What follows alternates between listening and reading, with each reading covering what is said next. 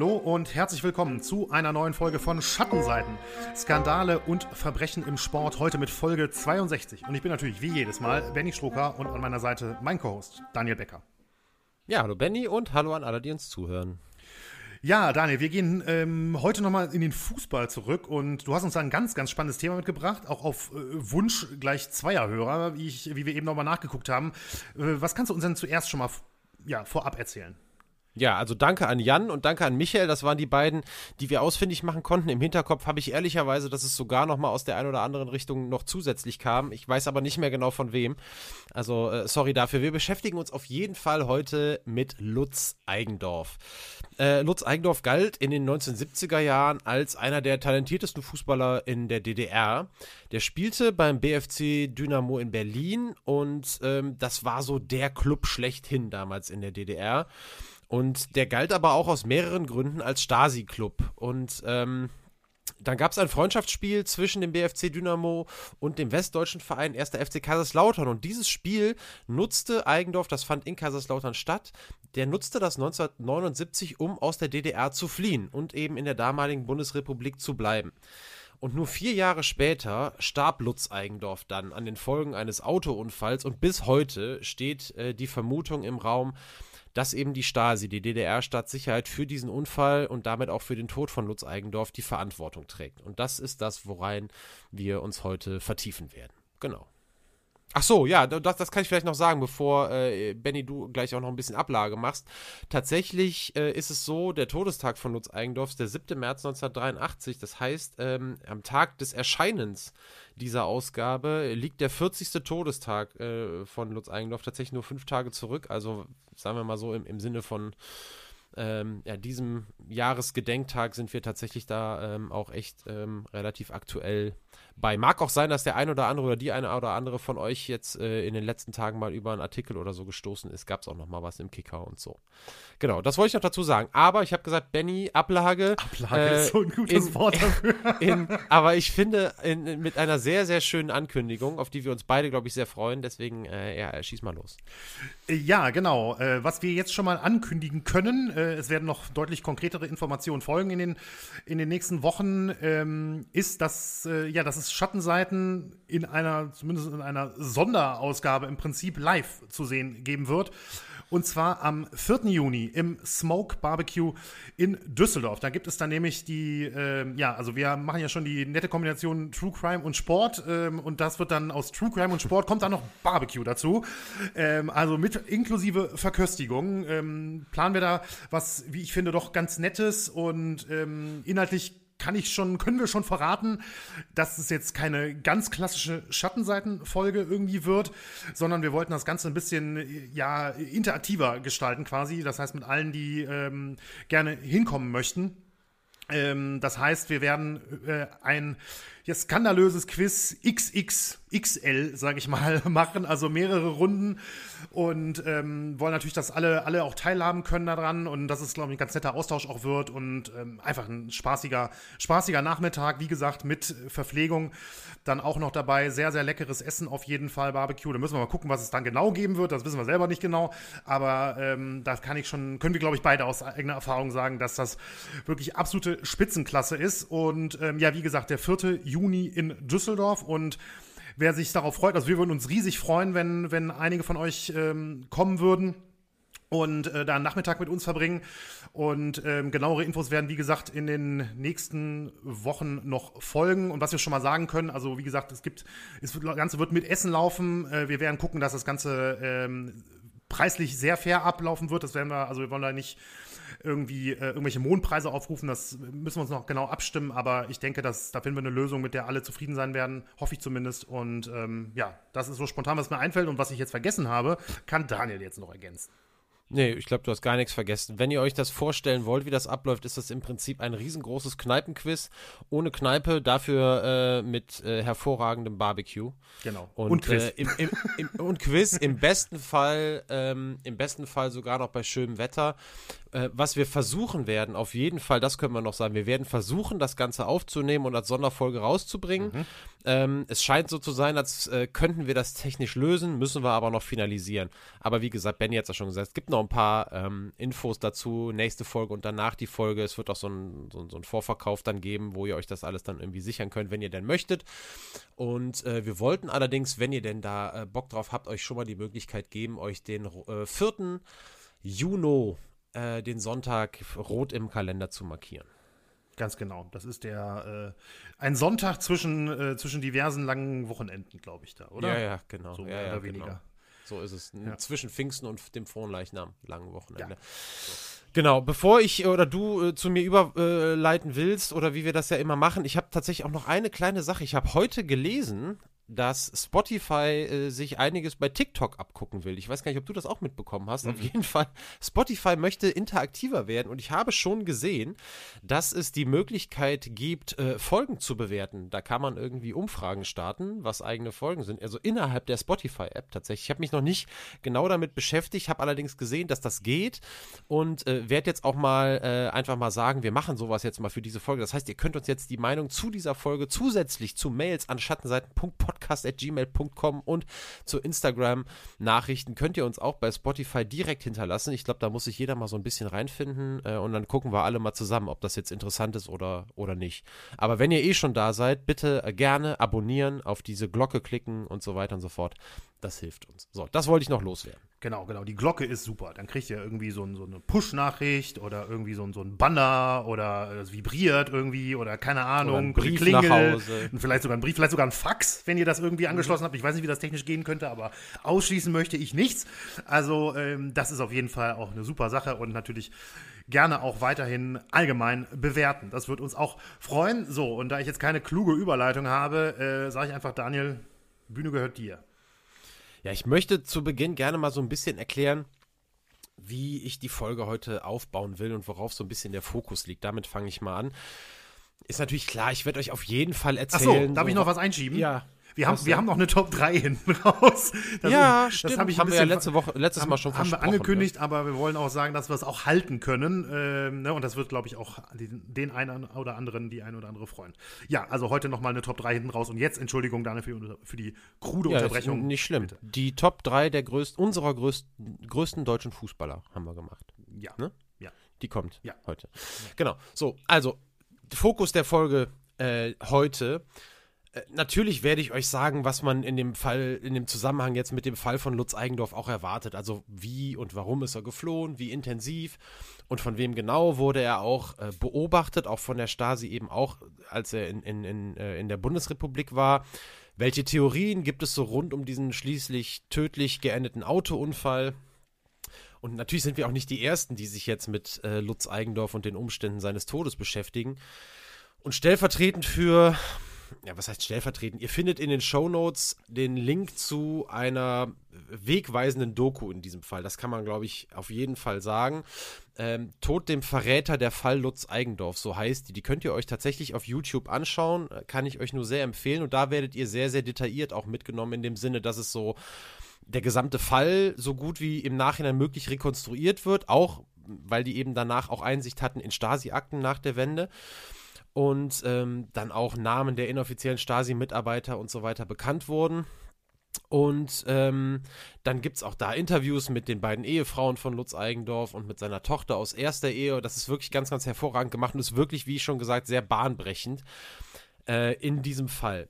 Es gibt auch ein Buch, das, äh, auf dem diese ähm, Doku basiert, ebenfalls, also beides Doku und Buch von Heribert Schwan, der nachher auch nochmal eine Nachfolgedoku gemacht hat. Im Netz der Stasi, Sonderauftrag Mord heißt die, konnte ich euch nicht verlinken, weil es die leider nicht frei zu sehen gibt. Was mir aber insgesamt bei der Doku, die trotzdem ganz hervorragend ist, aber was mir da fehlt und was mir auch bei den vielen Artikeln fehlt, die ähm, man lesen kann im Zusammenhang mit dieser Geschichte rund um Lutz Eigendorf, das ist so, so eine ausführliche Einordnung in die Richtung, warum waren eigentlich in den Westen geflüchtete DDR-Bürger dieser, der, der DDR-Regierung und diesem Ministerium für Staatssicherheit eigentlich so ein Dorn im Auge. Und auch vor allem dann, wenn es Sportler waren. Und was hat das auch dann mit dem Sportsystem der DDR im Allgemeinen zu tun? Nämlich eine Menge. Und äh, was hat das auch mit einer besonderen Rolle zu tun, die die ganzen Dynamo-Clubs in der DDR inne hatten? Auch da gibt es nochmal eine Besonderheit. Allen voran eben der BFC Dynamo.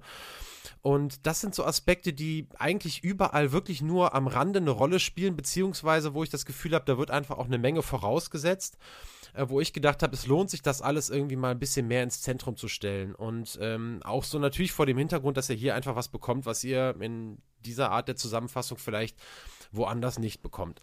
Aber klar, natürlich fangen wir zuerst mal damit an, dass ich euch Lutz Eigendorf vorstelle. Der wurde am 16. Juli 1956 in Brandenburg an der Havel als einziges Kind seiner Eltern Ingeborg und Jörg geboren.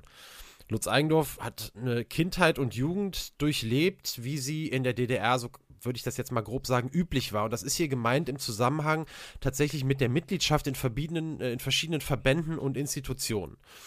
So, Eigendorf war mal Jungpionier bei der Pionierorganisation, der war später Mitglied in der FDJ, die Freie Deutsche Jugend, das ja so ein Jugendbund, Jugendverband. Der war Mitglied der Gesellschaft für deutsch-sowjetische Freundschaft. Und wenn ihr das so hört, vielleicht oder und, und, nicht so vertraut seid auch mit den Organisationen der DDR und was das auch bedeutete, wenn die so ein bisschen vielleicht ein unbeschriebenes Blatt für euch sind, dann mag man jetzt denken, dass das irgendwie schon sehr danach klingt, als sei Lutz Eigendorf schon früh so überzeugt von dem System auch gewesen, auch von der gesellschaftlichen und politischen Ausrichtung in der DDR, als sei er vielleicht auch einfach von Grund auf überzeugter Sozialist gewesen, vielleicht auch aus dem Elternhaus heraus und so weiter und so fort. Es gibt natürlich eine ganze Menge Beispiele, wo das damals auch so war. Ne? Also es, darauf will ich gar nicht hinaus. Ich will darauf hinaus, dass die Mitgliedschaft in diesen Verbänden und Organisationen, die ich jetzt gerade aufgezählt habe, und es gibt noch eine ganze Menge mehr, die besagt erstmal nicht viel. So, weil ihr euch ja, weil man jetzt ja irgendwie schon diese, dieses Spannungsfeld hat oder diese Schere. Auf der einen Seite war er da Mitglied, auf der anderen Seite habe ich euch ja eben schon gesagt, der ist damals aus der DDR geflohen. Aber so eine Schere ist es zumindest auf Anhieb nicht, denn das waren alles Massenorganisationen und es war auch irgendwie schon politisch so vorgesehen, dass man da eintritt, auch so, so gestaffelt, so die Jugendlichen, also Kinder, Jugendliche und dann im Erwachsenenalter. Und es war aber viel mehr so, dass es eigentlich gar nicht groß auffiel, wenn man Teil dieser Organisation war, sondern dass es eher auffiel, wenn man nicht Teil dieser, dieser Organisation war. Ich hoffe, ihr wisst ungefähr, was ich damit meine. Also es gibt natürlich ganz klar Leute, die total über, überzeugt davon waren und das auch deswegen gemacht haben, aber grundsätzlich gehörte das in gewisser Art und Weise auch einfach dazu und war jetzt nicht per se schon ein politischer Akt von vornherein wohingegen es andersrum eher, eher so gedeutet werden könnte, dass wenn man das verweigert hat, dass es dann äh, durchaus als politische als politischer Akt auch gesehen werden konnte. Ich wollte euch das nur mal so zur groben Einordnung geben. Auf jeden Fall war es äh, natürlich, war jetzt die Jugend und auch die Kindheit nicht komplett davon nur bestimmt, denn in allererster Linie äh, hat Lutz Eigendorf ganz, ganz großen Spaß am Fußballspielen gehabt und hat damit angefangen ähm, 1964 bei der BSG Motor Süd Brandenburg, also in seiner Heimat, und ging dann später ähm, von 1970 bis 1973 auf die Kinder- und Jugendsportschule Werner Seelenbinder in Berlin. Also dann ging also der Schritt in die große Stadt und das war dann auch die Zeit, in der er eben von Motor Brandenburg weg in die Jugendabteilung des BFC Dynamo wechselte. Sein Wehrdienst, der in der DDR natürlich verpflichtend war, den leistete er dann in dieser Zeit beim Wachregiment Felix Dzerzhinsky des Ministeriums für Staatssicherheit ab. Eigendorf war 18 Jahre alt, als er dann tatsächlich den großen Sprung in die Oberligamannschaft des BFC Dynamo geschafft hat. Die Oberliga, das war damals die höchste Spielklasse in der DDR, also das Pendant zur Bundesliga in der Bundesrepublik. Und wir sprechen hier gerade von der Saison 1974-75, als eben Eigendorf 18 Jahre alt war und den Sprung geschafft hat. Das war die Saison nach der Weltmeisterschaft, die ja in der Bundesrepublik Deutschland stattgefunden hat. Wisst ihr, Deutschland damals den WM-Titel gewonnen und das, obwohl man ja in der Vorrunde das äh, Spiel gegen die DDR Benny Nick schon verloren hatte. Und äh, die DDR da war damals auch durch diesen Sieg tatsächlich in die zweite Runde eingezogen. Das war damals auch noch in der Gruppenphase ausgespielt worden, was ich nicht mehr so am Schirm hatte.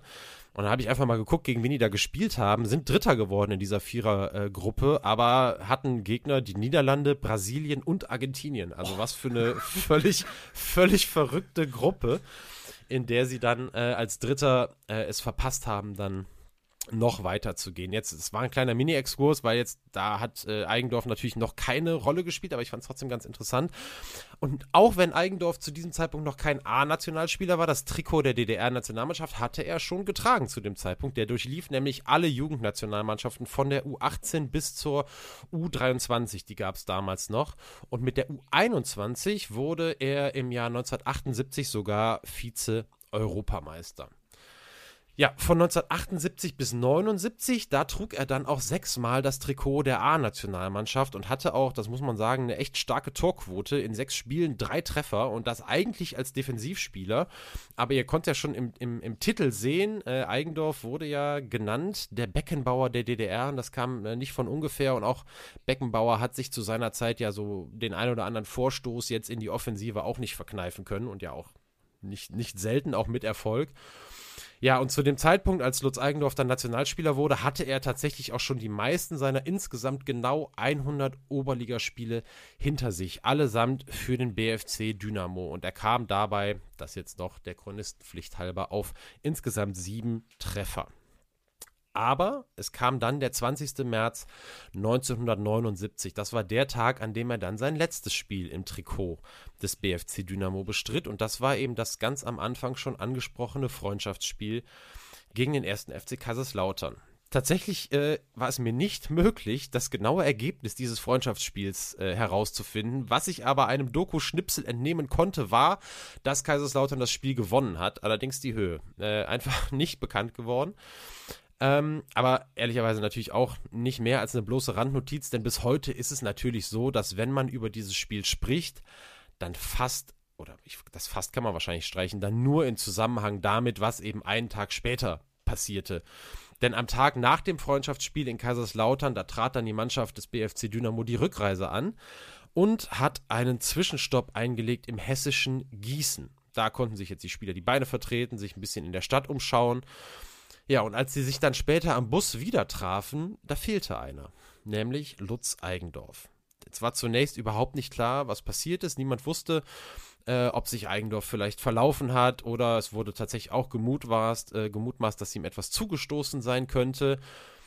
Ähm, aber in Wahrheit war es halt so, dass er sich bei erster Gelegenheit so ein bisschen das Gewusel in der Innenstadt von Gießen genutzt hat und sich in ein Taxi gesetzt hat und äh, ja, weggefahren ist. Und das Ziel war für ihn ganz klar, er ist nach Kaiserslautern gefahren. Und ähm, also zurück nach Kaiserslautern, da wo sie eben gerade von äh, weggefahren sind oder einen Tag vorher ja das Spiel hatten. Und die Mannschaft mit den mitgereisten Verantwortlichen der DDR-Delegation, die suchten noch eine ganze Weile. Aber nachher trafen sich eben Spieler und Verantwortliche wieder am Bus und ja, haben dann entschieden, die Rückreise fortzusetzen. Ja, und Eigendorf fuhr dann in dieser Zeit 200 Kilometer mit dem Taxi zurück nach Kaiserslautern und ließ sich tatsächlich direkt vor der Geschäftsstelle vom Taxifahrer rauswerfen. Und er wollte dort zu Norbert Tienes. Der war damals Geschäftsführer äh, des ersten FC Kaiserslautern. Und der hat Eigendorf, der da in Zivilkleidung vor ihm stand, überhaupt gar nicht erkannt am Anfang. Und zwar erst dann, nachdem er den, äh, nachdem er sich vorgestellt hatte als Lutz Eigendorf da wusste er dann, wer vor ihm steht und war auch völlig perplex. Der wird auch interviewt in dieser Doku im Übrigen. Aber äh, nachdem er dann realisiert hat, was da, was da los ist, hat er gesagt, okay, alles klar, äh, ich helfe dir. So. Und zunächst wird Eigendorf dann unter falschem Namen in einer Pension versteckt. Denn äh, schon damals war ihm klar, so, ähm, also es war einfach so, er hatte Angst vor der Rache der Stasi. Also er hat jetzt nicht von vornherein irgendwie geglaubt, dass er einfach verschwinden kann und da passiert nichts. Ja, ihr werdet nachher oder später auch viel hören und dann auch, äh, was, was um ihn herum passiert ist, ohne dass er wirklich sich darüber bewusst war und gegebenenfalls vielleicht einfach auch gar nichts mitbekommen hat. Es war aber wirklich nicht so, ähm, das hat er auch später noch ein paar Mal geäußert, ich glaube, kann sein, dass wir da auch, auch, auch nochmal kurz zu sprechen kommen. Es war nicht so, äh, dass er jetzt keine Angst davor gehabt hätte. Ja, kurze Zeit später scheint sich das dann aber so ein bisschen gelegt zu haben und ihm wird dann von den Lauterern eine kostenlose Wohnung zur Verfügung gestellt und er bekommt erstmal eine Teilzeitanstellung in der Geschäftsstelle des äh, FCK. In der, in der DDR ist derweil, also direkt eigentlich nach Ankunft des Mannschaftsbusses, ein Haftbeschluss gegen ihn erlassen worden. Und äh, in Sachen Fußball kann Eigendorf daher jetzt im Westen nicht sofort Fuß fassen, denn die UEFA, äh, die UEFA, die FIFA tatsächlich verhängt erstmal eine einjährige Sperre gegen ihn, die er absitzen muss wegen des Vereinswechsels tatsächlich, bevor er in der Bundesliga überhaupt auflaufen darf. Aber er darf immerhin am Mannschaftstraining der Lauterer teilnehmen. Ja, zur Frage, warum Eigendorf sich eigentlich zu dem Schritt entschlossen hat, die DDR zu verlassen, da lohnt sich dann ein Blick zu so einem Interview, das er damals gegeben hat. Äh, ein TV-Interview war das und da hat er gesagt, es war ein rein beruflich sportlicher Entschluss von mir, am Betzenberg zu bleiben. Natürlich kommt dazu, dass man gerne den Wunsch hat, in einer populären Mannschaft zu spielen und der erste FC Kaiserslautern ist für mich eine solche Mannschaft. Also in dieser Hinsicht äußert er jetzt keine direkte Kritik an der DDR oder sagt jetzt nicht, dass es irgendwie politische Beweggründe gegeben hätte. Er hat sich durchaus später auch in äh, Interviews kritisch gegenüber der DDR geäußert und ist vor allem auch aufgefallen dadurch, dass er den, ich sage das jetzt so, auch wenn das vielleicht ein bisschen platt dahergeredet ist, aber es wurde auch früher eben auch so aufgefasst, den sogenannten westlichen Lebensstil äh, durchaus ähm, genossen hat. Und ähm, das stieß eben dann teilweise auch den den Menschen, die das in der DDR mitbekommen haben, den Verantwortlichen und gerade eben auch der Stasi, ähm, stieß das auch übel auf. Äh, aber dazu kommen wir dann auch später noch mehr. In diesem Interview äh, sprach Eigendorf auch davon, seine Familie aus der DDR so schnell wie möglich in den Westen zu holen. Er hatte nämlich seine Frau Gabriele und seine Tochter Sandy zurückgelassen. Ähm, es gab tatsächlich wenige Monate später noch ein Interview mit ihm im aktuellen Sportstudio und da hörte sich das dann schon ganz anders an ähm, äh, auch in Sachen Familie äh, rüberholen und so weiter. Darüber kommen wir dann auch später noch zu sprechen. Wir wollen aber jetzt erstmal so ein bisschen noch den Weg durch Eigendorfs sportliche Karriere komplettieren, bevor wir uns dann auch mit vielen Dingen beschäftigen, die jetzt nichts mit Sport beziehungsweise nicht mit, mit, mit Fußball und Bundesliga zu tun hat.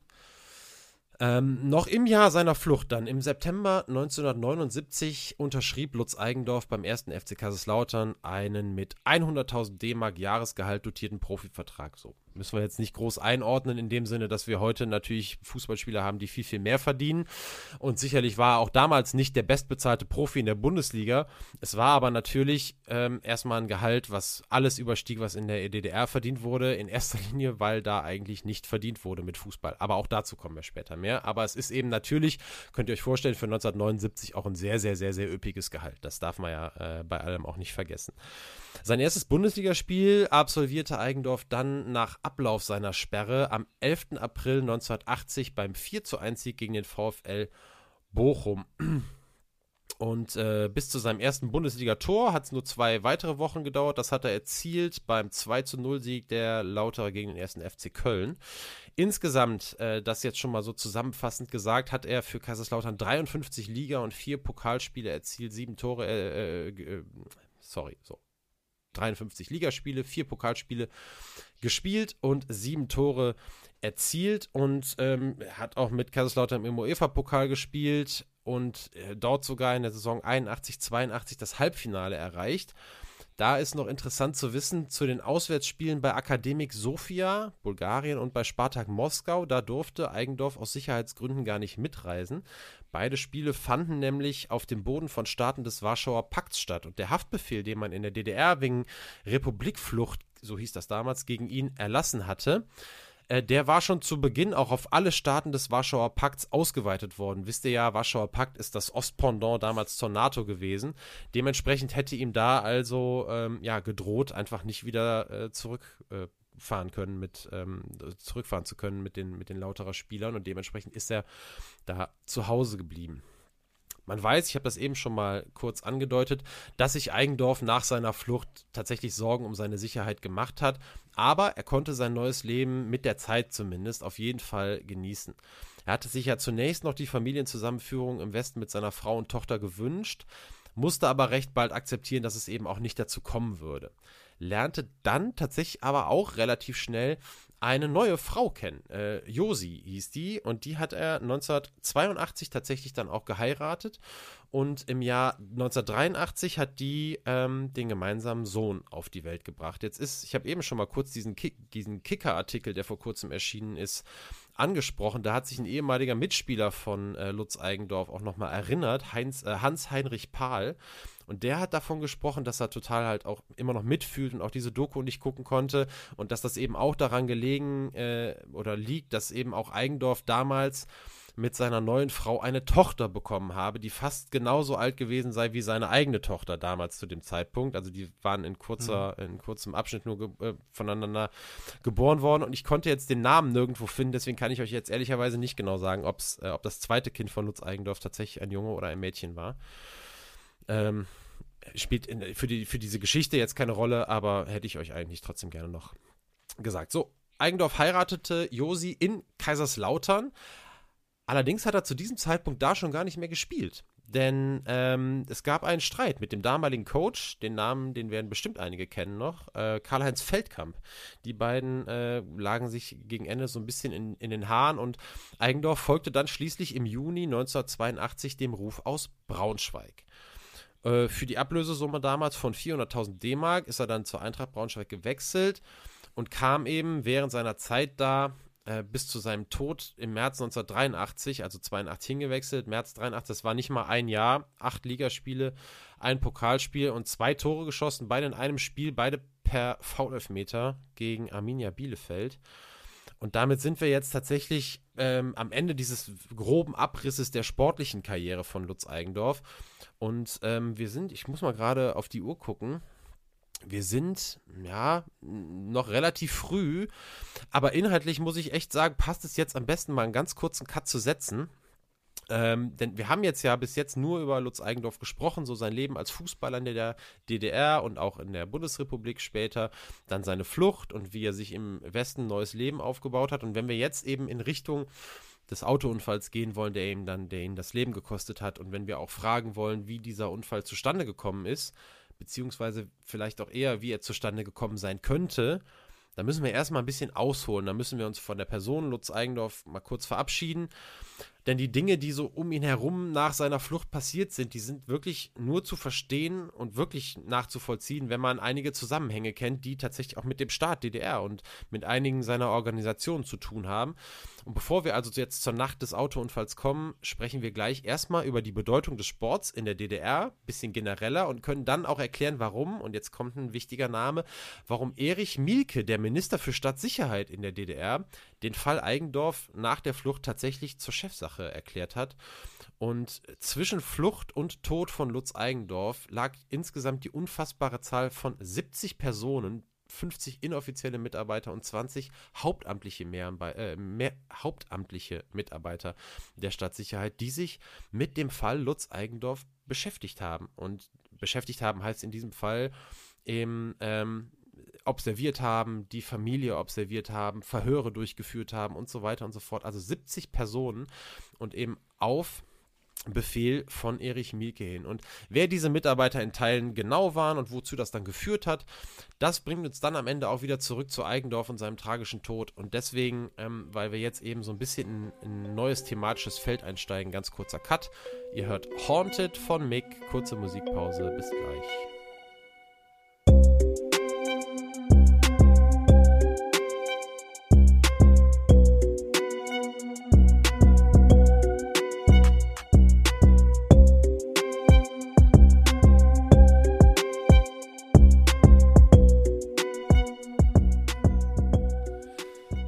Sind wir zurück und ich habe ja schon angekündigt, wir beschäftigen uns jetzt mal so ein bisschen mit der Bedeutung des Sports in der DDR und ich habe so ein kleines, äh, so eine kleine Überschrift für dieses Kapitel mal gewählt, die ähm, Walter Ulbricht geprägt hat damals im Jahr 1958, als der von dem das Jahr aus dem der Spruch stammt. Da war er äh, Generalsekretär der SED, die Sozialistische Einheitspartei äh, in der DDR. Und dieses Motto lautete: Jeder Mann an jedem Ort einmal in der Woche Sport. Und dieses Motto soll dann später tatsächlich noch umgeändert worden sein in Jeder Mann an jedem Ort mehrmals in der Woche Sport. Hab das jetzt mal an den Anfang gesetzt, ganz plakativ, weil es zeigen soll, dass Sport in der DDR wirklich einen sehr, sehr, sehr, sehr hohen Stellenwert hatte, sowohl in der Bevölkerung als eben auch für den Staat. Und die Führungselite der DDR, die hat sich von Beginn an in der Tradition der früheren Arbeitersportbewegung gesehen. Das war äh, ich muss es ehrlicherweise auch nachgucken, ähm, das war eine sozialistisch geprägte Sportbewegung, die in Deutschland von 1893 bis 1933 existiert hat.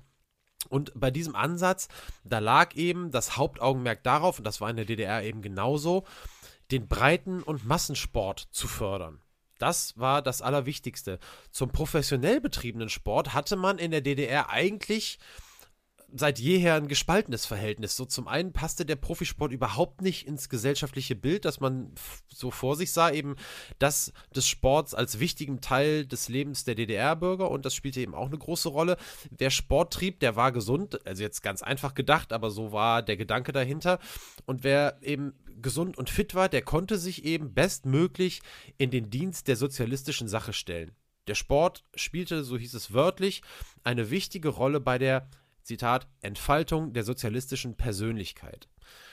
Und es gibt einen ganz interessanten, äh, ganz interessanten Abriss äh, auf der Seite der Uni Leipzig. Da stand drauf, ähm, der Sport sollte zur Erhöhung der körperlichen Fitness beitragen, um die Bevölkerung zur Verteidigung des Arbeiter- und Bauernstaates zu befähigen. Also, da wisst ihr, wo das Ganze herkommt. Also, Sport ist in diesem Fall sehr politisch schon also in der, in der Verfassung tatsächlich auch niedergeschrieben. Artikel 25 der Verfassung, da hieß es Freude, Frohsinn, Entspannung, allseitige Entwicklung des Menschen, Gesundheit, Stärkung des Ansehens unserer Republik, bereit zur Arbeit und zur Verteidigung der Heimat.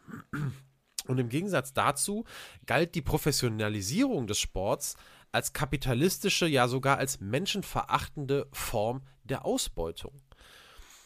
Ja, und jetzt war es so, dass nach Gründung der DDR im Jahr 1949 und natürlich dann spätestens mit Beginn des Mauerbaus im Jahr 1961, ja, und damit einhergehend mit der, mit der kompletten politischen und gesellschaftlichen Teilung eben nicht nur Deutschlands und Europas, sondern eben der gesamten sogenannten westlichen Welt und den Staaten des Ostblocks, des sogenannten Ostblocks, da entwickelte sich dann das sportliche Kräftemessen auf internationaler Ebene ganz, ganz schnell zur mit Abstand größten Chance, die Stärke des eigenen Landes jetzt aus Sicht der DDR weltweit zu präsentieren. Und wenn es dann zu Weltmeisterschaften oder Olympischen Spielen ging, dann waren die Athletinnen und Athleten der DDR eben auch nicht nur als Sportler am Start, sondern auch, vielleicht habt ihr das sogar schon mal gehört, als sogenannte Botschafter im Trainingsanzug. Und das kommt einem ja auch heute noch, äh, noch bekannt vor, so Sport als Politikum, auch zur Verbesserung von Missständen, das kennen wir alles. Aber jetzt die in diesem Sinne Hochphase im modernen Sport, eben, also wirklich die Botschafter im Trainingsanzug und dieser krasse Gegensatz auch Ost gegen West und auch der Amateursport gegen den Leistungssport, also der als Amateursport Sport deklarierte Sport, muss man eigentlich sagen, das war so die Hochphase eben zur Zeit des Kalten Krieges.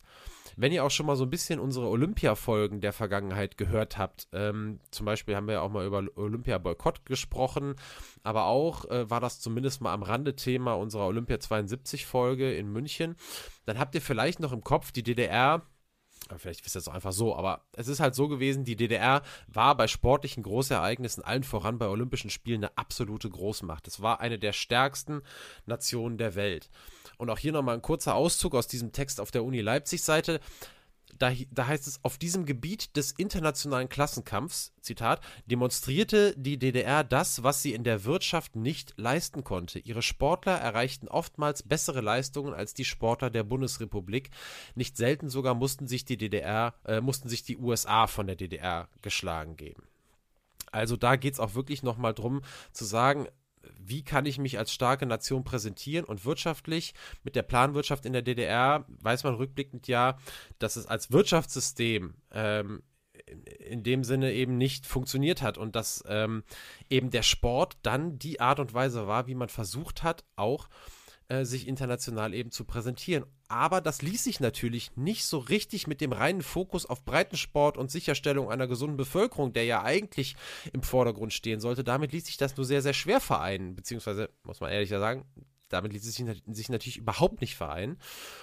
Und äh, wir wissen ja auch heute längst in den 70ern, vor allem dann in den 1980er Jahren, ja, es wurde in allen Ländern gedopt, was das Zeug hielt, aber eben kaum so systematisch wie in der DDR. Und ähm, auch das ist natürlich, steht in komplett und krassem Gegensatz zu diesem sonst propagierten Gesundheitsaspekt, äh, den der Sport eben haben sollte. Aber nach außen hin und auch tatsächlich in den offiziellen Statuten galt, Sport in der DDR ist kein Profisport, sondern Amateursport. So, in Sachen Bezahlung wurde das System auch wirklich so durchgezogen. Es konnten sich jetzt klar, Olympiamedaillengewinner, erfolgreiche Fußballer, andere Mannschaftssportler, die konnten sich über Zuschüsse freuen und äh, oder ja, Belohnungen irgendwie anderer Art. Die waren auch insgesamt, das galt auch für Lutz Eigendorf zu der Zeit damals, für DDR-Verhältnisse absolut privilegiert, also auch materiell privilegiert. Zum Beispiel gab es keine Probleme, an eine adäquate Wohnung zu kommen. Und es gibt ja auch diese Geschichte, dass ja eben, weil man mit der Produktion nicht hinterhergekommen ist, unfassbar viele DDR-Bürger auf Autos warten mussten. Und äh, auch da hatten eben Sportler, gerade eben Fußballer ähm, und auch Sportler aus Sportarten, olympischen Disziplinen, äh, eben waren bevorzugt und mussten eben zum Beispiel nicht lange auf ein Auto warten. Aber sie hatten offiziell beruflich immer noch ein anderes Standbein. So alle Sportlerinnen und Sportler in der DDR standen in einem festen Anstellungsverhältnis tatsächlich. Und das sollte verhindern, und es verhinderte auch, dass die Athleten äh, Prämien kassierten und dadurch eben auf diese Art und Weise einen finanziellen Sonderstatus erlangten. Ja, von den Botschaftern im Trainingsanzug habe ich ja eben auch schon mal kurz erzählt. Sehr gutes Beispiel dafür ist auch tatsächlich ähm, das Freundschaftsspiel, das wir, über das wir schon gesprochen haben, zwischen BFC Dynamo Berlin und dem ersten FC Kaiserslautern. Und jetzt folgt der wahrscheinlich gröbste und unvollständigste Abriss der deutsch-deutschen Geschichte, äh, den es jemals in irgendeinem Podcast gegeben hat. Aber trotzdem die Eckpunkte. Mauerbau, habe ich gesagt, Beginn 1961 und damit sofort auf einen Schlag, was schon vorher natürlich angeschlagen ist ein sehr vorsichtiges Wort. Angeschlagenes Verhältnis zwischen DDR und BRD war absolut jetzt auf dem absoluten Nullpunkt angekommen. Und es gab zu der Zeit im Prinzip so gut wie keine politischen Beziehungen zwischen den beiden Ländern. Und das änderte sich dann erst acht Jahre später mit dem äh, bundesdeutschen Kanzler Willy Brandt, der eben ab 1969 einen Kurswechsel vorgenommen hat, politisch und sich mit seiner neuen Ostpolitik für die Verständigung mit Osteuropa eingesetzt hat. Damit ist er auch in Zusammenhang damals mit dem Kniefall von Warschau, der ja auch sehr berühmt ist, ist er später ähm, mit dem Friedensnobelpreis ausgezeichnet worden. Und das Stichwort, das ihr jetzt für diese politische Ausrichtung äh, bestimmt auch schon mal gehört habt, das war eben Wandel durch Annäherung. Und diese neue Politik, die hat dazu geführt, dass sowohl die Bundesrepublik als auch die DDR im Jahr 1973 in die UN aufgenommen wurden. Das war also vorher noch äh, United Nations, das war vorher einfach noch nicht der Fall für beide Staaten. Und obwohl jetzt Willy Brandt 1979, als dieses Spiel zwischen ähm, Dynamo Berlin oder dem BFC Dynamo und Kaiserslautern stattgefunden hat, obwohl Brandt da schon längst nicht mehr Kanzler war, sondern eben damals Helmut Schmidt, war alles das, was vorher passiert ist, Nährboden dafür, dass überhaupt Freundschaftsspiele zwischen DDR und BRD-Mannschaften stattfinden konnten. Ne? Also muss man sich einfach vorstellen, zu Zeiten des Mauerbaus dann eben 1961, ist das völlig undenkbar gewesen. Und dieser Prozess hat auch erst überhaupt später ähm, dann angefangen und da ist man sich auch in der Geschichtsschreibung heute und in der politischen Bewertung natürlich völlig einig, dass es überhaupt erst diese Schritte waren, dann eben unter Brand, die natürlich nachher noch völlig neu ähm, auch, dann wurde die Politik auch ein bisschen anders fortgeführt und so weiter und so fort. Und da wollen wir jetzt auch gar nicht detailliert drauf eingehen, das ist jetzt auch hier nicht der Ort dafür, aber klar war das alles überhaupt erst die Grundsteinlegung dafür, dass es später eine Wiedervereinigung geben konnte, die ja dann im Jahr 1990 stattgefunden hat. Aber natürlich darf man sich, auch wenn zu diesem Zeitpunkt ähm, eben Freundschaftsspiele, so wie es auch hieß, möglich waren, darf man sich jetzt nichts vormachen. Natürlich war das gerade auch für die DDR-Delegation Veranstaltungen, die unter absolut hoher Anspannung stattgefunden haben. Vor allem eben, wenn diese Spiele auf westdeutschem Boden waren. Und das über allem schwebende Horrorszenario, das war eben, dass sich jemand absetzen würde. Und um da so ein bisschen vorzusagen, äh, vorzusorgen, dass das eben nicht passiert, waren es vor allem Vereine wie eben der BFC Dynamo, die zum sogenannten Klassenfeind geschickt wurden. Denn dieser Verein und andere Dynamo-Vereine, die hatten in der DDR eine ganz besondere Rolle. Und schon qua dieser Rolle bestand man eigentlich aus Spielern, die als linientreu galten.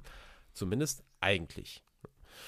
Ähm, es hatte schon vor und es hat auch nach Eigendorf, Lutz Eigendorf, zahlreiche Beispiele gegeben von äh, auch Fußballern, die, äh, wenn sich die Chance bot, äh, die DDR zu verlassen, die auch ergriffen haben und danach im Westen spielten. Drei bekannte Namen habe ich jetzt einfach mal für euch ähm, mal aufgeschrieben. Äh, Benny, du kennst hundertprozentig alle, viele von euch sicherlich auch. Axel Kruse, Falco Götz und Jörg Berger, auch alles drei Fußballer, äh, die den Weg von der DDR in den Westen gesucht haben. Kruse war tatsächlich der letzte Spieler, der, äh, in, wie es dann in der DDR damals offiziell hieß, Republikflucht begangen hatte. Das war 1989. Äh, Jörg Berger ist damals tatsächlich nur wenige Tage nach Lutz Eigendorf geflohen. Das war mir so auch überhaupt nicht bewusst. Der äh, ist allerdings damals, das war eine ganz andere Situation, das war kein Testspiel in, ähm, im Westen, das war äh, über die Route Jugoslawien ist der tatsächlich irgendwie ähm, geflohen. Und insgesamt, das habe ich nochmal rausgesucht, damit ihr einfach auch eine Vorstellung davon habt, warum die Angst vor ähm, davor, dass Leute irgendwie da äh, fliehen würden, so groß war. Insgesamt sind zwischen 1949 und 1990 rund 3,4 Millionen Menschen illegal aus der DDR in den Westen geflohen. Und wir haben uns ja hier jetzt im Jahr 1979 schon befunden. Also da ist bis dahin schon eine Menge passiert. Und jeder einzelne Fall war tatsächlich ein Problem für die DDR. Und wie sich aber im Fall von Lutz Eigendorf herausgestellt hat, hat es echt nochmal einen riesengroßen Unterschied gemacht, ob man jetzt ein Spieler von einer anderen Mannschaft war oder wirklich ein Spieler von einem Dynamo-Verein. Mit der Stasi zu tun hatten alle Spieler, auch die, ähm, die nachher geflohen sind, teilweise wie bei Kruse schon vor der Flucht. Der hatte, äh, da gab es irgendwie ein Spiel auf Schalke, das weiß ich gar nicht mehr genau, oder gegen Schalke, ähm, wo er sich nachher, er hat es glaube ich gesagt, er wurde mehr oder weniger zur Flucht gezwungen. Ähm, dann gab es Bespitzelung durch inoffizielle Mitarbeiter im Westen und nach der Flucht. Dann daheim gebliebene Familienangehörige wurden beobachtet und verhört.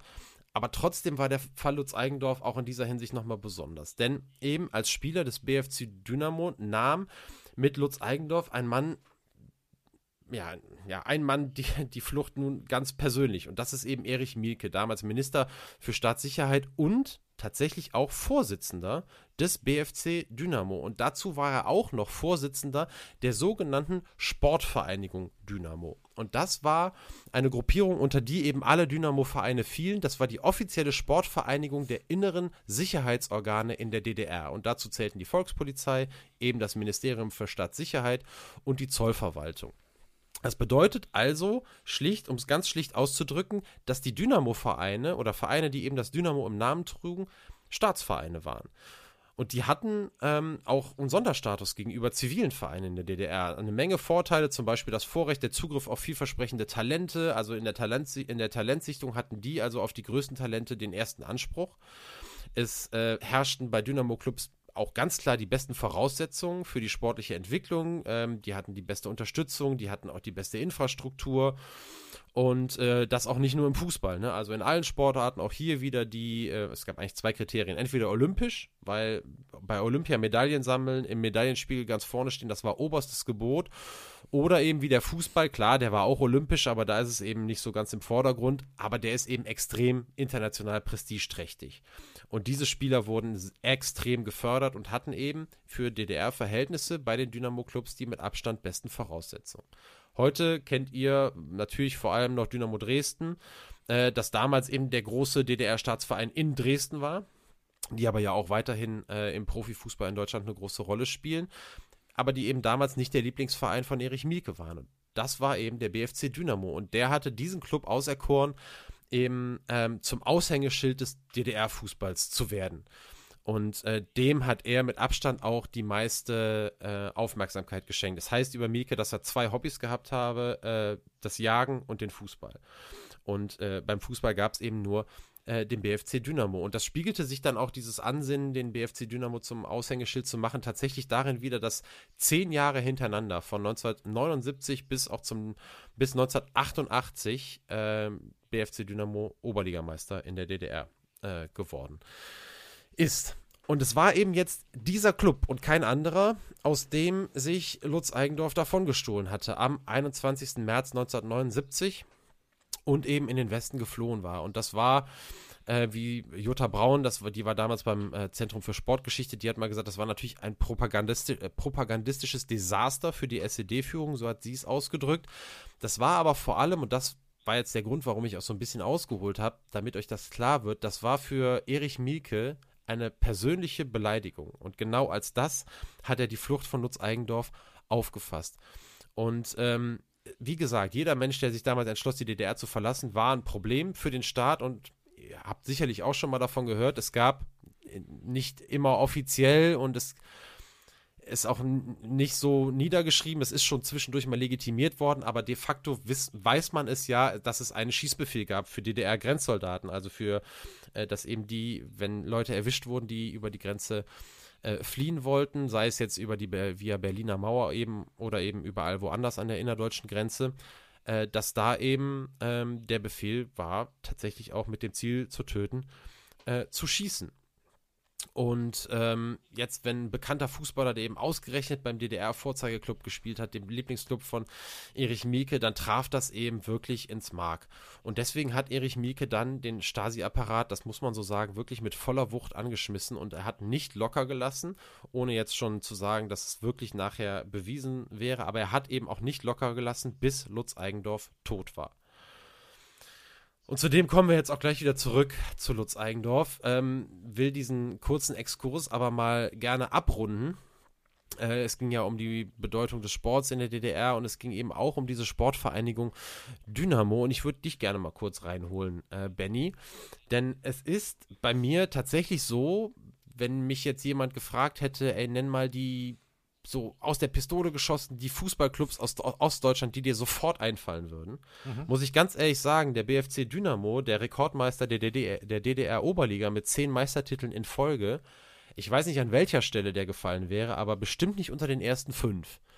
Und jetzt für dich die Aufgabe, mal so aus der Pistole geschossen, deine oder vielleicht auch nur der eine Verein, der dir sofort in den Kopf kommt oder die Top 3 oder wie auch immer. Also ganz, äh, also Dynamo Dresden wäre wär die Nummer 1, die mir in den Kopf kommt. Äh, spontan Lokomotive Leipzig, Union Berlin, 1. FC Magdeburg und äh, ich hätte den BFC Dynamo tatsächlich unter den ersten fünf, glaube ich, gehabt. Also klar, das ist natürlich jetzt, ich habe ja sehr viel gehört darüber, aber das auf jeden Fall. Ansonsten Chemnitz, Jena, Erfurt, FSV Zwickau, Hallischer FC, so die ganze Parade, das auf jeden Fall. Ja, Chemie Leipzig ja eigentlich auch noch. Ja, so Witzig. Also du hast meine komplette Liste gerade vorgelesen. Also es okay. waren die alle, aber ich hätte echt, glaube ich, den BFC Dynamo vergessen. Habe ich auch gefragt, warum das so ist. Die Antwort liegt jetzt eigentlich, äh, ist eigentlich klar weil natürlich die großen Erfolge zur DDR-Zeit eine Zeit waren, wo ich noch einfach zu klein war und die mhm. halt eben auch nachher, im Gegensatz zu fast allen Vereinen, die du gerade aufgezählt hast, ich würde Lok Leipzig und äh, Chemie Leipzig, die ich tatsächlich beide auch, und warum auch immer, in meiner Liste stehen habe, weil die ja jetzt auch nicht groß waren äh, nach der äh, Wiedervereinigung. Hansa Rostock, weiß nicht, ob du die Oh, Hansa Rostock, hast, ja, siehst genau, du mal. Die stehen noch bei mir drauf. Und die sind ja sogar aber noch alle Liga-Konkurrenten aktuell, ja. Ja, und Energie Cottbus äh, auch ja. noch ja mit dabei, ja, ne? Ja. Äh, aber auch Zwickau und Chemnitz alle hochklassig aufgefallen, aber äh, Dynamo oder BFC Dynamo aktuell jetzt gerade in der Regionalliga auch seit einigen Jahren, aber die hatten auch Jahre der Konsolidierung, die sind zwischenzeitlich mal so ein bisschen von der Bildfläche verschwunden. Die aber, hatten zumindest ähm, hin und wieder mal eine DFB-Pokalteilnahme. Ne? Da kann ich mich schon ja, tatsächlich so an zwei, drei, vier Stück erinnern. Ich glaube sogar Kaiserslautern auch mal, würde ich fast tippen. So ist es. Die haben ähm, gegen Kaiserslautern mal. Bayer Leverkusen habe ich, meine ich, auch ja. irgendwie im Hinterkopf. Also ein bisschen was, ja. Ja, also wie gesagt, die sind ja auch, äh, spielen Regionalliga, die sind jetzt nicht komplett weg, aber es haben sich hm. zumindest in meinem Bewusstsein ganz andere Vereine aufgedrängt in den letzten, ähm, ja, was haben wir jetzt, über 30 Jahren, ähm, seit, seit der Wiedervereinigung.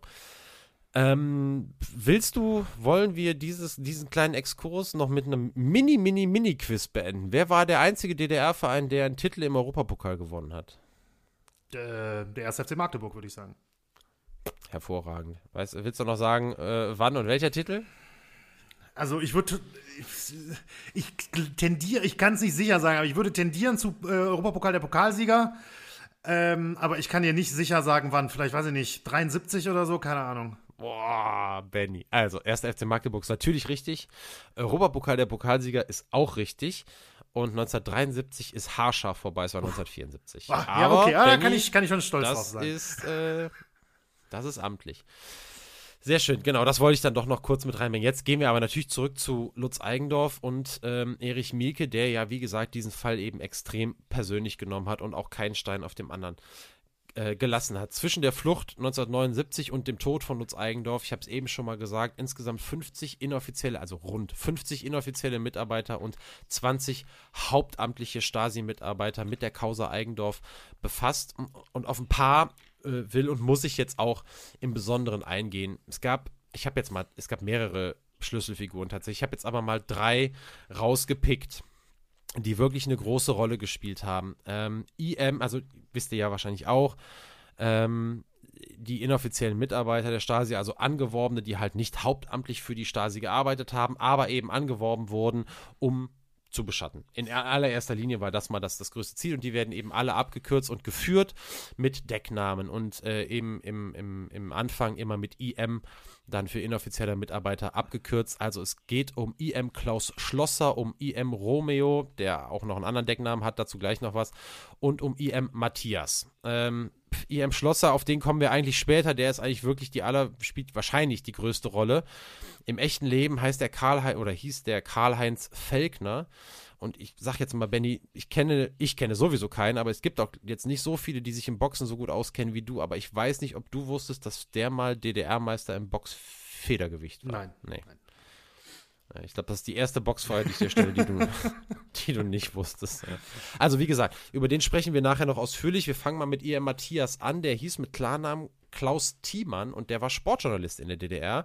Und der war der Erste, äh, von allen, der der Stasi Informationen über Eigendorf nach dessen Flucht geliefert hat. Und der hat jetzt aber seine Informationen nicht durch persönlichen Kontakt äh, mit Eigendorf gesammelt, sondern vorwiegend dadurch, dass er westdeutsche Sportjournalisten, die selbstverständlicherweise nichts von seinem Status als inoffizieller Mitarbeiter wussten, über das Leben von Eigendorf ausgefragt hat. Und dessen Berichte landeten tatsächlich auch direkt bei Erich Mielke auf dem Tisch, sowie auch bei zwei weiteren Hauptakteuren, ähm, die fest für die Stasi arbeiteten, also offizielle Mitarbeiter, hauptamtliche Mitarbeiter, das waren die Führungsoffiziere Wolfgang Franke und Heinz Hess. Gerade Heinz Hess ähm, ist auch ein, hat noch eine sehr besondere Rolle hier.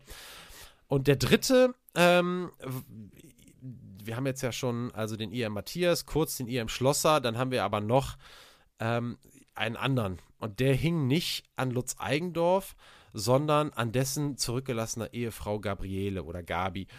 Und äh, die hatte tatsächlich, ich habe das eben auch schon mal angedeutet, zuerst mit dem Gedanken gespielt, mit der gemeinsamen Tochter Sandy ebenfalls nach Kaiserslautern zu gehen. Und das war etwas, was die Stasi unbedingt verhindern wollte. Und so hat man dafür gesorgt, dass jeglicher Kontakt erstmal zwischen Gabriele und Lutz Eigendorf verhindert wurde, sowohl postalisch als auch telefonisch. Das waren natürlich damals die beiden Wege.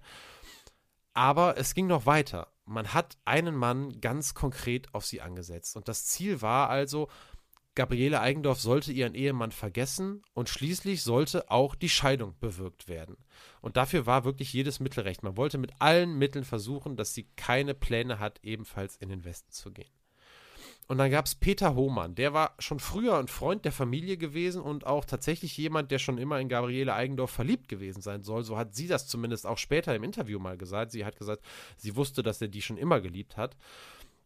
Und die Stasi hat Hohmann angeheuert. Und der wurde dadurch zu einem der sehr heute bekannten und viel beschriebenen Romeo-Agenten der Stasi. Ich weiß nicht, ähm, ob ihr davon schon mal gehört habt. Das waren inoffizielle Mitarbeiter der Stadtsicherheit, die äh, dafür angeheuert wurden und teilweise auch dafür ausgebildet waren, äh, amoröse Liebschaften einzugehen mit Menschen, die beschattet werden sollten. Und äh, so sollten eben die bestmöglichen Informationen gesammelt werden.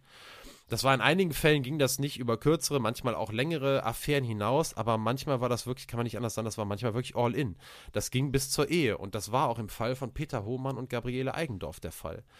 Äh, Hohmann hat das Vertrauen von Gabriele Eigendorf gewonnen, hat die Familienzusammenführung im Westen verhindert und auch die Lage jetzt von Gabriele so ausgenutzt, die nach der Zeit der Flucht ihres Mannes natürlich eine Menge Probleme hatte. In erster Linie auch irgendwie Geldprobleme. Also diesen Status, den man dann vielleicht natürlich an den Eigendorf hatte und der sich auf die Familie auch ausgewirkt hat, der war natürlich jetzt weg. Ähm, und ähm, die wurde, Gabriele Eigendorf wurde auch direkt schon, ich glaube, am Abend noch nach der Flucht von Lutz Eigendorf äh, stand die Stasi da vor der Tür, hat die drei Tage lang verhört, drei Tage lang auch die Tochter weggenommen, in der Zwischenzeit ähm, das Haus verwanzt.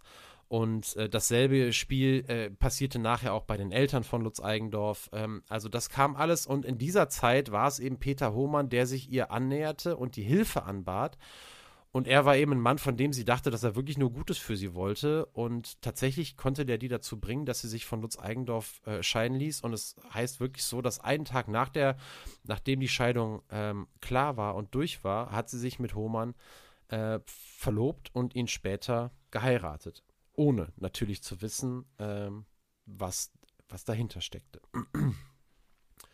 Kommen wir jetzt zu IM Schlosser, habe ich eben schon mal einge, äh, kurz angedeutet, Karl-Heinz Felkner.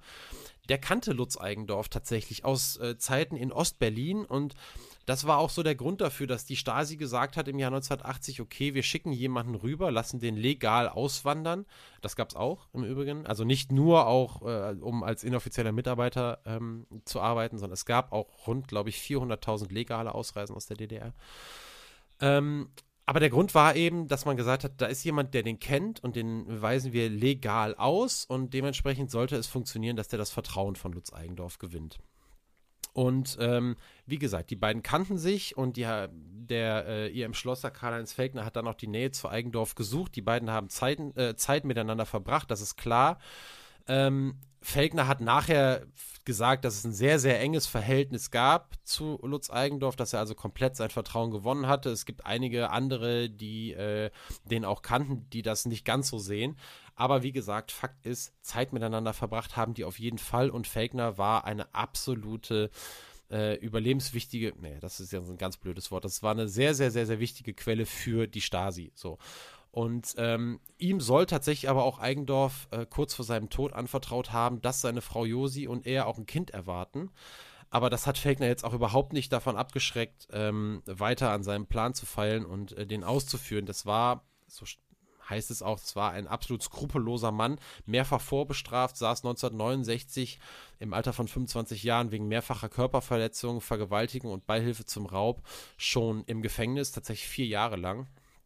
Und ähm, war dann eben später ähm, im, im Westen, beschattete den Lutz Eigendorf und fuhr regelmäßig zurück nach Ostberlin und ähm, hat der Stasi Bericht erstattet. Und man wusste da wirklich so gut wie alles über Lutz Eigendorf. Man kannte sein Haus, äh, man wusste, welche Schlösser das Haus schützen. Es wäre gar kein Problem, Schlüssel nachzumachen. Man wusste, wann er sich wohin bewegte. Man wusste auch, dass er einen Flugschein machte.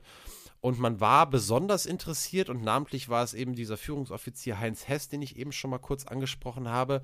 Der war extrem daran interessiert, welche Routinen Eigendorf hatte und vor allem, welche Routen der mit dem Auto nahm. Nach dem Training, nach dem Essen mit der Mannschaft und äh, was halt so der übliche Heimweg war, den äh, Lutz äh, Eigendorf immer äh, gefahren ist. Und das ist jetzt eigentlich auch der Moment, wo wir jetzt wirklich rüberschwenken müssen zum eben Abend des 5. März 1983. Das war der Tag, an dem äh, Eintracht Braunschweig ein Bundesligaspiel hatte 2 zu 0 verloren gegen den VfL Bochum. Mir ist eben tatsächlich aufgefallen, dass sowohl das erste als auch das letzte Spiel von Lutz Eigendorf gegen den VfL Bochum waren. Ähm, der hatte da, alle, nee, war es nicht. Er hatte nämlich da auf der Bank gesessen. So, äh, hatte nicht gespielt. Dementsprechend schlecht gelaunt war er dann auch bei dem anschließenden Abendessen, das es immer mit der Mannschaft gab nach Spielen. Und er soll, das ist noch relativ wichtig dort, das haben mehrere ähm, Leute bezeugt, dort zwei Bier getrunken haben und sich dann mit seinem Auto auf den Weg gemacht haben zu Manfred Müller. Manfred Müller war der Fluglehrer von Lutz Eigendorf. Also Lutz Eigendorf wollte gerne oder hat auch einen Flugschein gemacht. Und am nächsten Tag sollte sein erster selbstständiger längerer Flug anstehen auf die Insel Sylt. So ganz sicher hat er sich aber noch nicht gefühlt und er wollte gerne dass sein Fluglehrer Manfred Müller ihn begleitet. Und äh, aus dem Grund, so hat sich eben auch Müller in diesem Interview, äh, auch in der Doku nochmal erinnert, sei es auch bei diesem Treffen mit den beiden nicht über zwei weitere Bier hinausgegangen sein. Und jetzt ist eine Stunde da, die nachher noch interessant wird. Denn eine Stunde nachdem Lutz Eigendorf sich dann von Manfred Müller verabschiedet hat, erreicht die Polizei in Braunschweig einen Anruf. Wenige Kilometer entfernt von dem Braunschweiger Flugplatz, an dem er auch am nächsten äh, Morgen, von dem er starten will, an der Forststraße soll es einen schweren Verkehrsunfall gegeben haben. In einer Kurve ist ein schwarzer Alfa Romeo von der Fahrbahn abgekommen und gegen den Straßenbaum geprallt und die Polizei hat dann eben sehr schnell festgestellt, dass der Fahrer Lutz Eigendorf ist und der saß äh, leb- und bewusstlos mit ganz schweren Kopfverletzungen hinter dem Steuerrad und kam dann ins Krankenhaus. Vorher hat man aber bei ihm einen Blutalkoholwert von 2,2 Promille festgestellt ich habe es eben gesagt, zwei Bier beim Abendessen, zwei weitere Bier mit Manfred Müller. Es spielt in diesem Fall auch, glaube ich, keine große Rolle, ob das vielleicht in einer äh, Gelegenheit dann auch drei Bier gewesen sein müssen. 2,2 Promille, da muss man viel, viel, viel, viel mehr zu sich nehmen. Also das ähm, ist völlig klar. Klar war dann aber auch, die Verletzungen von Lutz Eigendorf waren zu stark und ähm, er überlebte noch bis zum Morgen des 7. März 1983, als er dann im Krankenhaus seinen schweren Verletzungen erlag. Für die Braunschweiger Polizei war der Fall in Sachen Aufräumung dann relativ schnell klar. Es hieß, nach Bekanntwerden des Ergebnisses der bei Herrn Eigendorf entnommenen Blutprobe muss davon ausgegangen werden, dass der Unfall auf den Alkoholgenuss zurückzuführen ist. Es gab aber schon sehr früh äh, einige, die sich mit dieser Version so nicht zufrieden gegeben haben, eben auch viel, innerhalb der Mannschaft, weil die halt auch gesehen haben, okay, A war der tatsächlich soll er auch nicht der Typ dafür gewesen sein, das haben auch ganz viele Leute nachher im Interview ähm, mal noch gesagt. Aber eben auch, weil sie gesehen hatten, eigentlich äh, hatte der an dem Abend nicht mehr großartig was vor. Und schon unter der Hand wurde davon gesprochen, man kannte natürlich auch die Historie von Eigendorf und mit Sicherheit wird er sich auch mal dem einen oder anderen Mannschaftskollegen vielleicht, ähm, ähm, wie sagt anvertraut. man, äh, anvertraut haben. Genau, das ist das Wort. Danke, Benny. Und irgendwie ging so das Gerücht rum, dass da mehr hinterstecken könnte. Ähm, unklar blieb eben auch und bleibt bis heute, äh, was hat eigentlich Lutz Eigendorf in der Stunde zwischen der Verabschiedung von seinem Fluglehrer Manfred Müller und dem Unfall getan? Er hat sich gegen 22 Uhr von Müller verabschiedet. Um 23.08 Uhr ging der Anruf bei der Polizei Braunschweig ein. Und in dieser zu Beginn angesprochenen Doku, die ich euch hier wirklich nochmal noch mal ans Herz legen will, da wird detailliert erklärt, was passiert sein kann. Basis für die Behauptung sind, und das gab es natürlich damals zum Zeitpunkt des Unfalls verständlicherweise noch nicht, Einsicht in die Stasi-Akten, also in die Stasi-Akten, die nicht vernichtet wurden. Äh, darin führt aber immerhin, es gibt noch eine Menge Akten, der Weg zu Führungsoffizier Heinz Hess, den wir eben angesprochen haben. Dadurch sind auch die inoffiziellen Mitarbeiter Matthias, Schlosser und Romeo enttarnt worden. Ja, und im Falle von äh, IM Schlosser, Karl-Heinz Felkner, da muss man sagen, der ist enttarnt worden, obwohl die Akten der Jahre 1980 bis 83, also genau der Zeitraum der Beobachtung Eigendorfs bis zu seinem Tod, die fehlen. Äh, nichtsdestotrotz finden sich eben in den Akten viele Hinweise, wie das Ganze abgelaufen sein könnte. Und vor allem wird da eben versucht, Licht ins Dunkel zu bringen in dieser einen Stunde zwischen Verabschiedung vom Fluglehrer und dem Autounfall. Und das Ganze soll sich abgespielt haben wie folgt. Also nachdem sich Eigendorf von Manfred Müller verabschiedet hat, soll er mehr oder weniger gekidnappt worden sein. Also er wurde, soll bedroht worden sein und bei dieser Gelegenheit ihm eben auch diese nötigen Massen an Alkohol eingeflößt worden sein, die eben nachher zu diesem Blutalkoholwert von 2,2 Promille beigetragen haben. Tatsächlich finden sich in den Akten auch Hinweise darauf, äh, zumindest in anderen Fällen, aber unter Umständen auch eben im Fall Eigendorf, dass Gifte und Gase eine Rolle gespielt haben konnten. Das heißt, man ihn vergiftet hat oder in irgendeiner Form weiter noch betäubt hat, zusätzlich zum Alkohol. Er soll dann völlig benommen weggeschickt worden sein und panisch in seinem Auto geflohen worden sein. Und dann gibt es noch einen anderen Punkt, denn in der Kurve, in der es zum Unfall kommt, wird er mutmaßlich so heißt das Wort, verblitzt. Dieses Verblitzen findet sich in, in, in Stasi-Akten in ganz, ganz vielen Fällen tatsächlich. Ähm, das Prinzip ist so, dass also Autos oder LKW irgendwas mit besonders hellen Scheinwerfern an neuralgischen Punkten vor Kurven, gerade auch irgendwie so an, an, an mit Bäumen äh, bebaumten Straßen und so weiter stehen und äh, warten, bis eben das entsprechende Fahrzeug aus der Gegenrichtung heranfährt und dann aus dem Nichts der Fahrer geblendet werden soll, damit es eben zum Unfall kommt. Und diese Mischung aus Verblitzen und einem völlig betäubten Autofahrer, die lässt eben die Wahrscheinlichkeit, dass ein schwerer Unfall passiert, ja, ins Wahnsinnige steigen. Und das ist eine Taktik gewesen, die eben mehrfach ähm, tatsächlich durchgeführt worden sein soll in der Vergangenheit. Die, es gibt Hinweise in den Akten, die eben genau darauf schließen lassen. Und es ist eine Möglichkeit, die eben auch bei Lutz Eigendorf in Betracht gezogen wird. Das ist, das ist ganz wichtig zu sagen, das ist nicht die offiziell gültige Version, das ist nicht die Version, die hinlänglich wirklich bewiesen werden konnte, aber es ist die Version, die eigentlich alle, die sich im Anschluss mit dem Fall Eigendorf beschäftigt haben, so oder so ähnlich für die wahrscheinlichste Version halten. Es gab sogar, glaube ich, noch eine Doktorarbeit. Ähm, jemand, der sich damit beschäftigt hat, der kam auch zu einem ähnlichen Schluss und ähm, wo sich wirklich alle drin einig sind, ist, dass die Stasi auf jeden Fall nach all dem, was sie, was man aus den Akten rauslegen kann, äh, rauslesen kann, wie viel sie investiert haben, wie viele inoffizielle und hauptamtliche Stasi-Mitarbeiter mit dieser Sache befasst waren, dass es eigentlich ein absolutes Wunder wäre, wenn die Schlussfolgerung nachher nicht gewesen wäre, irgendwann Lutz Eigendorf wirklich aus dem Weg zu räumen. Auch da spielt eben nochmal die große Rolle, auch diese, ja, diese persönliche Enttäuschung, die eben Mielke dann ähm, für sich empfunden hat.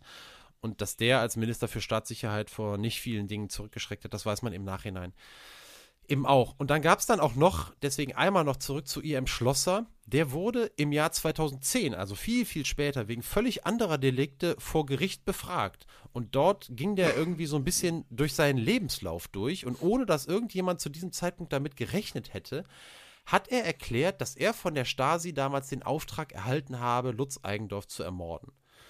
Er sagt selber, dass er den Auftrag nicht ausgeführt hat. Bekannt ist aber auch, dass IM Schlosser also äh, der Fängner, ähm, am Tag nach dem Eigendorf-Unfall eine Zahlung in der Stasi in Höhe von 2500 D-Mark erhalten hat. Ich kann jetzt nur mutmaßen, wir sind ja beides keine Juristen, Benny, ähm, aber wir wissen ja, die, jeder kennt den Satz, Mord verjährt nicht. Ähm, also, äh, dass er na, das vor Gericht nicht zugesehen hat, vielleicht hat er sich auch einfach da verplappert, so war so ein bisschen auch äh, die Geschichte. Ich glaube, er hat es einfach dann in dem Moment, war ihm vielleicht gar nicht so bewusst, was er da erzählt. Mhm. Ähm, vor allem, dass er wirklich damit erstmals auch wirklich öffentlich was preisgibt, was eben vorher nur vermutet wurde, weil eben genau diesen Auftrag, jemanden umzubringen, den kann man nicht hundertprozentig auch aus den Akten belegen. So, ich will euch so entlassen, langsam aus dem Thema äh, raus, bevor wir auch zu einer kurzen Diskussion noch kommen, vielleicht und dann eben nachher auch zu den Top 3.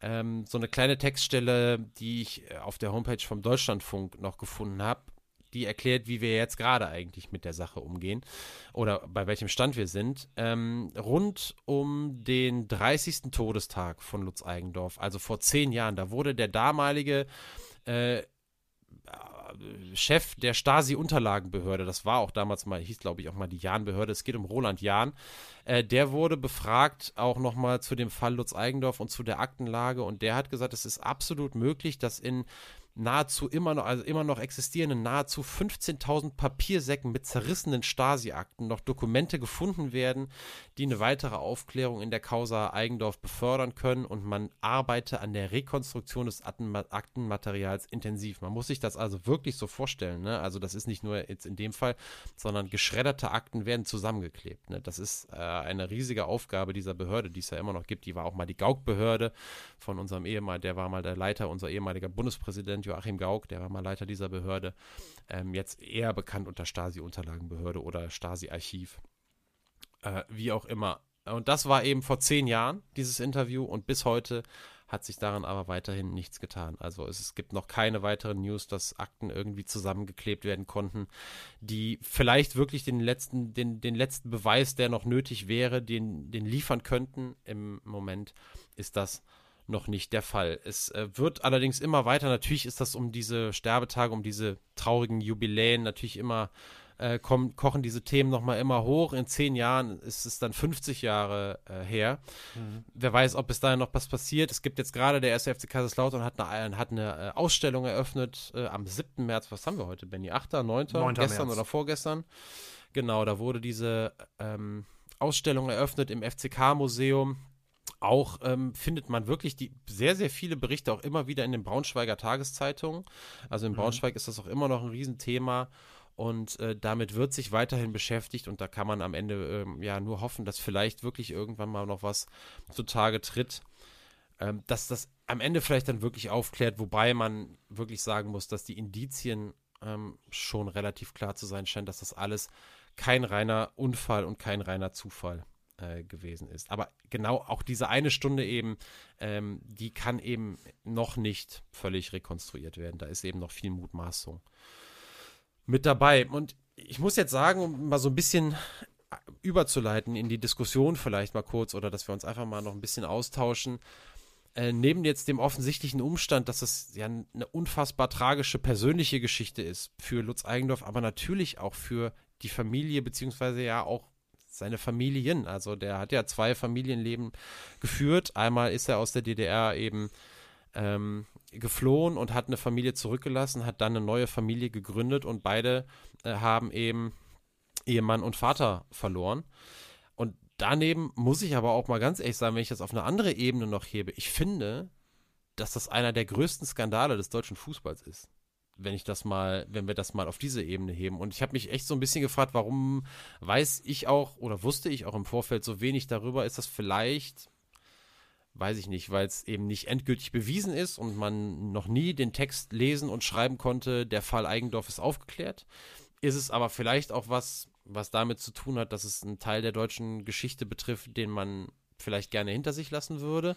Und äh, das ist jetzt keine Diskussionsfrage, bei der ich denke, dass du das jetzt beantworten kannst. Das ist, äh, darum geht es auch gar nicht, aber vielleicht hast du ja irgendwie ein paar Gedanken dazu oder überhaupt so grundsätzlich zu dem, äh, was du darüber so gehört hast. Also ich muss ähm, wirklich sagen, im Verhältnis zu dem, wie wenig ich darüber wusste und ähm, was ich jetzt gehört habe, äh, würde ich auch sagen, das ist einer der größten Skandale der deutschen Fußballgeschichte. Also es ist, ist, irre, wirklich. Und ähm, warum hört man darüber so wenig? Ich, das ist eine, das ist eine unheimlich, unheimlich schwer zu beantwortende Frage. Ich meine, es kann natürlich sein, dass es, ähm, dass es ein bisschen damit zusammenhängt, wie du gesagt hast, ein, äh, auch ein Teil der Geschichte, den man gerne hinter sich lassen würde. Andererseits ja, es ist nicht endgültig aufgeklärt. Da muss man allerdings auch sagen, ich meine, das spricht, das heißt trotzdem nicht, dass man nicht darüber reden kann oder darüber schreiben kann oder weiß ich nicht was. In einem etwas größeren Ausmaß, als es zumindest für mein Befinden in den vergangenen 10, 15, 20 Jahren passiert ist. Also es ist ja schwierig zu sagen, aber es ist eine unglaublich tragische Geschichte. Ich habe, was mich gerade noch, ich wollte dich jetzt eben nicht unterbrechen. Ähm, ich bin mir auch ehrlich gesagt nicht sicher, ob du es vielleicht gesagt hast, aber weißt du zufällig, wie weit es von diesem Flughafen bis zur Unfallstelle war? Oder ist das irgendwie. Also das, was ich gesagt habe und auch gelesen habe, war, dass das absolut in der Nähe okay. des, äh, okay. des, Flughafens war. Okay, also diese, das war jetzt nicht die Strecke, das so nach dem, du willst darauf hinaus, ob der gegebenenfalls eine halbe oder dreiviertel Stunde irgendwo von dem Verabschieden bis zu der Unfallstelle gebraucht genau, haben könnte. Genau, genau. Wie viel, ne? ich, ich hätte, genau. mich hätte interessiert, wie groß das, die genau. Zeit in, in, dieser ominösen genau. Stunde, die, wie groß, äh, wenn man die Fahrzeit abrechnet, wie viel Zeit da übrig bleibt. Das hätte mich noch interessiert. Aber, das ja. soll einfach nur in der Nähe okay. gewesen sein. Also okay. ich glaube, es gibt einen, einen, absolut berechtigten Grund, warum man wirklich davon spricht, dass eine Stunde im Dunkeln liegt. Mhm. Ne, okay. Und sonst, sonst ich, ja, ja, ja, ja. Ne, verstehe ich. ich. Genau. Tja, also, das war so ein bisschen die Geschichte von, von Lutz Eigendorf.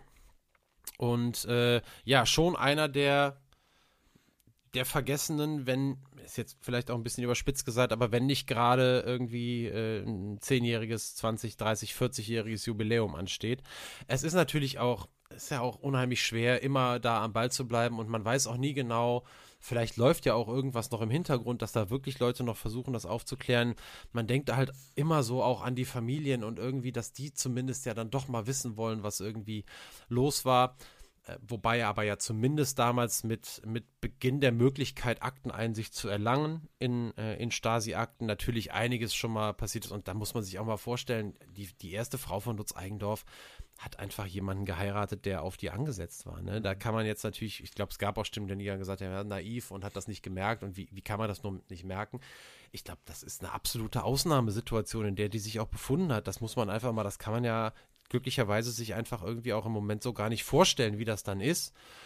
Und ähm, also, aber für die ist das halt, ich finde das echt so furchtbar. Und auch die, die Tochter, wie gesagt, die Doku, die muss man einfach auch sehen.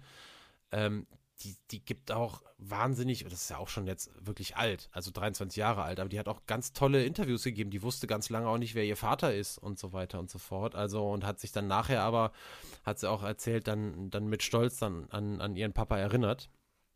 Und äh, für die Hinterbliebenen ist es dann immer so, dass man sich zumindest wünscht, dass sie einfach wüssten, was genau passiert ist. Im Moment kann man aber zumindest noch nicht mit hundertprozentiger Sicherheit davon sprechen. Mhm.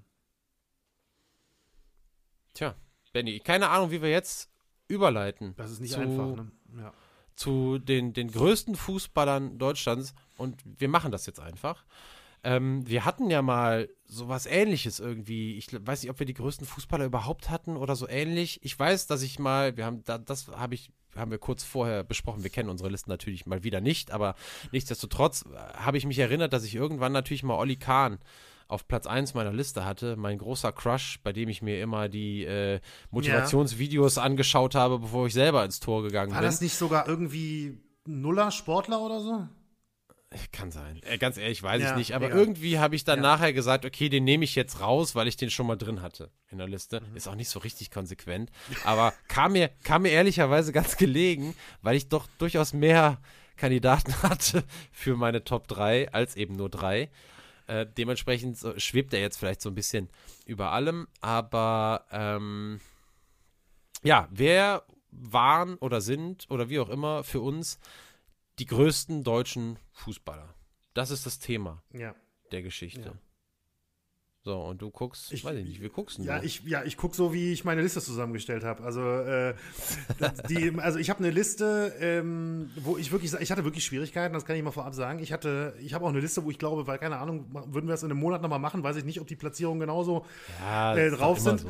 Ähm, Äh, ja, jein. Ähm, also ich habe, auch oft, also ich habe, ja. ich hatte mal, ich hatte, ich habe eine, eine andere Nummer eins, als ich zwischendurch mal gedacht habe, wobei ich die habe jetzt, die ich am Anfang geplant hatte. Ich habe jemanden lange Zeit auf Nummer auf Platz zwei gehabt, der ist überhaupt nicht mehr drin. Äh, es ist ein ganz schön wildes Hin und Her gewesen und am Ende muss ich sagen, ja, also ich, ich bin wirklich, also ich bin wirklich, das soll jetzt auch nicht heißen, dass ich hier alle nicht gut finde oder so, aber ich bin absolut null nach Sympathie gegangen in diesem Fall, weil Ja. ich einfach versucht habe, so objektiv wie möglich, das ist ja hundertprozentig objektiv kann man ja nie sein, aber so objektiv wie möglich an diese ganze Geschichte ranzugehen und ähm, ja, dann mal gucken, was dabei rauskommt. Ich bin sehr gespannt auf deine Liste und ich we- weiß nicht, du hast ja schon von Kontroversen gesprochen in unserem Vorgespräch.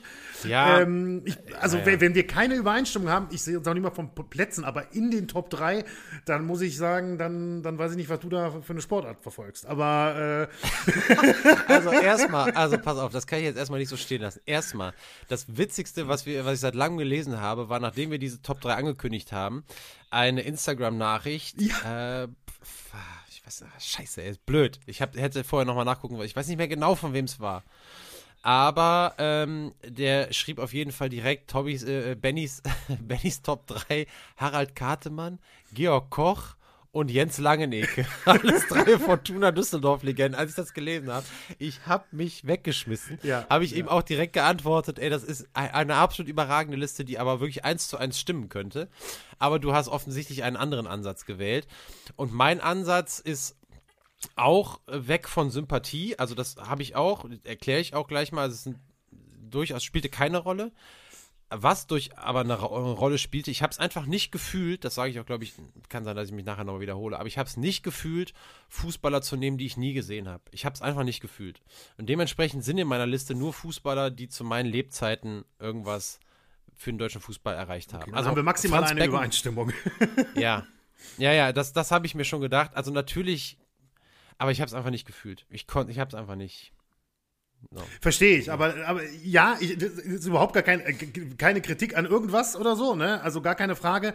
Aber dann äh, irgendwie, weiß ich nicht, irgendwie finde ich, hätten wir das vorher noch, äh, hätten wir uns das noch einschränken sollen. Weil, Ja, kann sein. Mein Gedankenprozess ist ehrlicherweise, was die Top 3 anging, eine Stunde vor Aufnahme gestartet. okay. Also äh, von daher blieb nicht mehr so viel Zeit, das zu besprechen. Aber ganz ehrlich, ey, dann haben wir halt ein paar Unterschiedchen ab. Ist Du ja auch nicht schlecht, anfangen. ist ja sogar ganz gut vielleicht. Ne? Haben wir Ja, mehr voll. Namen, die wir liefern können. Ich bin trotzdem nicht ganz unhappy mit meiner Liste. Du musst auch anfangen. Ich habe aber eine Honorable Mention. Und deswegen Ja, ich auch. würde ich. Hast du auch? Okay, stark. Dann fang mit deiner Honorable, honorable Mention Ja, so, an. ja, also ich hätte sie sonst hinten raus gemacht. Ähm, meine Honorable Mention ist eigentlich die Person, die ich eigentlich für eine ganze Weile sogar auf Platz 2 hatte. Und ich weiß auch nicht, ich glaube auch nicht, dass das richtig war, dass ich sie wieder rausgenommen habe. Und, ähm, und das ist Toni Kroos. Also ähm, ich finde, ich finde, Toni Kroos gehört eigentlich rein. Jetzt sage ich jetzt hier, obwohl ich ihn nicht drin habe, weil ähm, was der, was der Junge erreicht hat, ich habe mir überhaupt keine Notizen zu so gemacht. Das mache ich jetzt komplett Freestyle. Ähm, mit, es ist ein WM-Sieg dabei. Es sind wie viel mittlerweile fünf oder so Champions League-Siege, Meister in England, Meister in, in Deutschland. Für mich auch irgendwie im, über Jahre hinweg so ein bisschen ähm, so ein unterschätzter Typ, gerade auch als er zu Real ging und das irgendwie auch keiner so richtig, das war auch wie keine so richtig große Nummer damals, fand ich. Und was dieser Mann ähm, seitdem, seitdem bis heute eigentlich abliefert, ähm, als Mittelfeldstratege, unglaublich passsicher und da wurde ja auch, ich kann mich auch noch an Zeiten erinnern, wo da immer so ein bisschen seine Passquote belächelt wurde, weil es so viele Querpässe und Rückpässe und weiß ich nicht was sein sollen. Tut mir leid, also Toni Kroos ist für mich ähm, ja, ich würde sagen, das ist für mich der größte deutsche Fußball der letzten 20 Jahre. Ähm, und, und deswegen, wie gesagt, ich hatte ihn eine ganze Weile sogar auf Platz 2. Am Ende habe ich ihn jetzt sogar rausgenommen, aber ich wollte ihn unbedingt, unbedingt erwähnen. Ja, lasse ich jetzt erstmal so stehen. Ähm. Oh, sorry, jetzt habe ich hier einen Fehler gemacht. Ähm, meine Honorable Mention ist äh, Sebastian Deißler. Ich bin der Meinung, dass Deißler, was das Können angeht, hätte Weltfußballer werden können. Können, slash müssen fünf Jahre, zehn Jahre in Folge. Ich finde, das ist der talentierteste deutsche Fußballer, den ich jemals gesehen habe. Der hatte alles und das im Überfluss und ich fand den auch sympathisch, spielt aber jetzt, wie gesagt, keine Rolle. Wir kennen alle seine Karriere, wissen, wie das zu Ende gegangen ist, wie es verlaufen ist, ganz viele falsche Entscheidungen. Nachher auch eine dramatische Geschichte mit sich entwickelnden Depressionen und äh, nicht im Ansatz, obwohl er ja auch unfassbare viele Verletzungen, das kommt ja auch noch dazu, unfassbar viele Verletzungen. Äh, nichtsdestotrotz hat er immer wieder auch gezeigt, was er kann und hat jetzt auch keine irgendwie schlechte Karriere oder so hingelegt, aber gemessen an dem, äh, was ich jetzt glaube, was der hätte machen können, äh, war das eigentlich ein Witz. Ähm, aber äh, natürlich nicht selbst verschuldet, äh, sondern einfach auch aufgrund der Umstände. Und ähm, bei Sebastian da ist erstmal wieder mal aufgefallen, dass man einfach nichts mehr von dem hört, aber komplett gar nichts. Seit der aufgehört hat mit Fußball, ähm, ist der einfach nirgendwo mehr aufgetaucht und ich hoffe einfach, dass das ein Zeichen dafür ist, dass es dem gut geht. So, das wollte ich noch sagen, deswegen meine Honorable Mention. Den konnte ich jetzt nicht verorten eben äh, in den Top 3, weil die, ne, die, die, die Karriere dafür jetzt nicht da war, aber ja, also, das Talent angegangen wäre, also, hätte der das ansatzweise durchziehen können, wäre der hier drin gewesen. Ich habe jetzt schon, ich habe jetzt schon anhand, anhand einer Honorable Mention gerade mir eine Notiz gemacht für eine äh, zukünftige Top 3. Ähm, ja. Finde ich sogar, also so, ich, das ist, also für mich ist das so der, also ich fand auch, dass das ein absolutes Megatalent war, ähm, aber anhand dessen, was halt wirklich wirklich passiert ist, hätte der für mich ich muss ganz ehrlich sagen, ich glaube, den würde ich nicht in der Top 100 haben. Ähm, bei der Liste jetzt hier in dem Fall, jetzt haben wir vielleicht eine ja, andere ja. Herangehensweise, aber so dieses, mir fällt jetzt kein, der deutsche Begriff nicht wirklich ein, aber so dieses Underachiever, wie man im Englischen sagen würde. Ja. Ne, jemand, der ähm, viel weniger erreicht hat, als eigentlich hätte erreichen müssen. Ähm, das ist vielleicht Die Top 3 der Verhinderten. Zum Beispiel, ja. das können wir gerne mal machen. Da, also da würde ich auch sagen, dass Sebastian Deißler da wirklich ähm, auch bei mir eine große Rolle spielen könnte und keine Frage. Also es war ja auch so die Zeit, wo, ähm, wo ich gerade noch in dem Alter war, weiß ich nicht, Bravo Sport und keine Ahnung was, da war natürlich Sebastian Deißler auch omnipräsent, kann man glaube ich sagen. Und, ähm, und da hätte, da, da hätte viel mehr gehen können, auf jeden Fall. So, dann gehen wir jetzt mal in die richtige Liste rein, würde ich sagen, oder? Ja, wir gehen in die List äh, richtige Liste rein und wir gehen zu, zu meinem Platz 3. Und mein Platz 3 ist jemand, den ich zwischenzeitlich sogar mal, da hatte ich sogar mal überlegt, ob er nicht vielleicht sogar mein Platz 1 wird. Und am Ende, wie gesagt, du merkst schon, ist ein Hin und Her. Ähm, und es ist für mich mit Abstand der beste deutsche Stürmer aller Zeiten, das ist Gerd Müller. Ähm, also für mich kann es eigentlich, ich weiß, das ist ja dann jetzt bei dir nicht so, aber für mich kann es eigentlich keine Liste geben, wo Gerd Müller nicht in den Top 3 ist. Quasi der Prototyp des perfekten Stürmers. Schnell, diesen unglaublichen Torinstinkt, also diesen, das ist ja egal wie viele Tore man sich, äh, man kann sich das ja heute bei YouTube auch noch angucken, in unglaublich vielen Zusammenschnitten und man sieht Gerd Müller vor dem Tor, das ist ein, dieses richtig stehen, ja, ähm, diese, dieser, dieser unglaubliche Torriecher wie ich in, in meinen Lebzeiten, also in meinen Lebzeiten, wer, wer mich immer so daran erinnert hat, ich will jetzt gar nicht sagen, dass er irgendwie ähnlich gut war oder so, aber für mich hatte immer so ein bisschen das Gefühl, so Ulf Kirsten war so ein Typ auch, der ähm, irgendwie auch immer wusste, wo er genau stehen muss in dem Moment. Und, äh, und Gerd Müller ist da für mich der absolute Prototyp. Äh, und dann dieser eiskalte Abschluss und dieses, auch, das waren ja auch häufig das waren ja, der, der, hat die Dinger ja dann nicht unter die Latte gehämmert, häufig halt, ne? Aber irgendwie auch im Fallen und keine Ahnung was, mit seinen 1,76 trotzdem physisch stark und die, also wirklich für mich un, unfassbar guter Stürmer. Und die, wenn man sich die Zahlen und, ähm, und Erfolge dann anguckt, dann, dann ist das für mich einfach führt da gar kein Weg dran vorbei. Ne? Also die 365 Tore in 427 äh, Bundesligaspiele, es ist immer noch die Topmarke in der Bundesliga, für alles für den FC Bayern München natürlich. Länderspiele, 68 äh, Tore in 62 Länderspielen, ja, eine Quote von mehr als einem Tor pro Länderspiel ist absoluter Wahnsinn. Und ähm, ich hatte das mal nachgeguckt. Müller hatte insgesamt elf Bundesliga-Saisons mit mehr als 20 Toren. Ja, also wir reden natürlich auch über einen richtig langen Zeitraum. Er wurde siebenmal Torschützenkönig, ist bis heute, eben, ich habe es gesagt, der Rekordtorschütze in der Bundesliga. Und dann auch so ein Ding, das weiß ich noch, das war so, als ich klein war und so Kicker-Sonderheft und solche Sachen, war diese, wenn man da so auf Rekordeseiten oder so weiter kam, diese Marke von 40 Toren in einer Bundesliga-Saison, die 71-72er Marke, das war so eine Marke, weil, ne, ich rede jetzt so von der Zeit so Mitte der 90er ungefähr, da ist man auch schon mal mit 18 oder 19 Toren Torschützenkönig geworden, ne, wenn du dich vielleicht mhm. zurückerinnerst. Das war so eine Marke, die habe ich in, in meiner Naivität als Kind äh, und auch noch ein bisschen später, glaube ich, ähm, habe ich gedacht, das ist ein Rekord, der ist unbrechbar. Ja, das ist ein Rekord für die Ewigkeit. Ist ja offensichtlich nicht so. Robert, Robert Lewandowski hat es 2021 Aber ich tatsächlich glaub, geschafft. Bis zu Lewandowski haben, haben es alle gedacht. Ja, also ich auch. Ja, würde ich schon sagen. Na, ähm, und es ist trotzdem, nichtsdestotrotz, auch wenn Lewandowski jetzt diesen Rekord hält, ist es, schmälert es ja nicht diese, diese unfassbare 40-Tore-Saison. Ähm, dazu kommen eben noch Weltmeister 74, Europameister 72, bei beiden Turnieren Torschützenkönig. Ähm, vier deutsche Meisterschaften, vier DFB-Pokalsiege, dreimal den Europapokal der Landesmeister, also aus heutiger Sicht die Champions League, sowie ein Europapokal der Pokalsieger. Müller wurde zusätzlich noch als Europas Fußballer des Jahres 1970 ausgezeichnet und ich will gar nicht die anderen persönlichen Auszeichnungen, alle noch, äh, Auszeichnungen noch aufzählen. Da sitzen wir nämlich hier noch 20 Minuten, bevor wir zu Platz 3 von Daniel kommen. Absoluter Wahnsinn und ähm, ja, also Gerd Müller ist der Bomber der Nation und das ist für mich das ist für mich auf jeden Fall ein Mann in den Top 3. Und wie gesagt, ich hatte zwischenzeitlich sogar überlegt, ob ich ihn auf Platz 1 nehmen soll. Aber ja, am Ende ist es Platz 3 geworden. Ja, ich, niemand hätte dich dafür kritisiert, wenn der auf Platz 1 gegangen wäre, glaube ich. Also gibt's, wärst du bestimmt nicht der Einzige gewesen.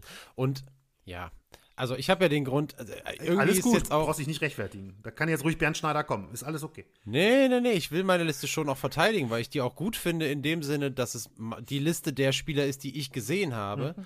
Ist ja auch Aber okay ich muss natürlich trotzdem sagen, wenn ich die anderen mit reingenommen hätte, dann sähe diese Liste natürlich auch völlig anders aus. Ich finde, dann hätte ich jetzt gesagt, jo, Gerd Müller habe ich, hab ich auch dabei. Es ist ja auch nicht das erste Mal, ähm, dass wir, dass wir eine Top 3 äh, festlegen und danach eigentlich nicht drüber sprechen, wie wir das genau ne, oder wie wir die Herangehensweise genau machen wollen, weil ich erinnere mich auch gerade so in den etwas früheren Folgen und so, ähm, hast, hatten wir auch schon Top-3-Listen, wo, wo du zum Beispiel ein bisschen öfter, ein bisschen stärker auf Sympathie gegangen bist und ich so ein bisschen, äh, aber jetzt nicht, dass wir das abgesprochen hätten oder so, das ist einfach so passiert. Ne, ich so, ich hatte das, glaube ich, sogar mal so genannt, so ein bisschen die Sports Illustrated. Sports Illustrated, ja, ne, ähm, weil ich kann jetzt nicht mal an ein konkretes Thema erinnern oder so. Ähm, das hat natürlich den Vorteil, dass wir dann doch wenig bis keine Übereinstimmung haben und das ist ja grundsätzlich ja. auch nicht schlecht. Und wer erinnert sich nicht an Georg Koch auf dem Cover der Sports Illustrated? So, mein Platz 3, Venny. So, mein Platz 3 schwirrte mir während der gesamten Recherche schon im Kopf, äh, im Hinterkopf rum, was natürlich auch so ein bisschen an der thematischen Ausrichtung lag. Mein Platz 3 ist Matthias Sammer. Von allen Fußballern, die nach Ende der DDR eine große Karriere im, im, im wiedervereinten Deutschland hingelegt haben, ist das mit Abstand der erfolgreichste, der beste, für mich auch. Und ähm, eine riesige Rolle beim für mich immer noch irgendwie emotionalsten Titel der deutschen Nationalmannschaft, der EM-Titel 1996 in England, war für mich rückblickend irgendwie das geilste Turnier und Matthias Sammer eine absolut prägende Rolle da auch gespielt. 1997 der letzte, bislang letzte Deutsche gewesen, der zu Europas äh, Fußballer des Jahres gekürt wurde. Und natürlich dann auch mit dem von mir sehr geschätzten BVB 97 Champions League und Weltpokal gewonnen hat. Und äh, das aus rein sportlicher Sicht schon für mich eine der prägendsten fußballerischen Figuren, aber auch ja immer jemand gewesen, auch verletzt und auch zu früh Karriere beenden müssen, auch wegen Verletzungen und so weiter und so fort, aber dennoch eine absolute Superkarriere hingelegt.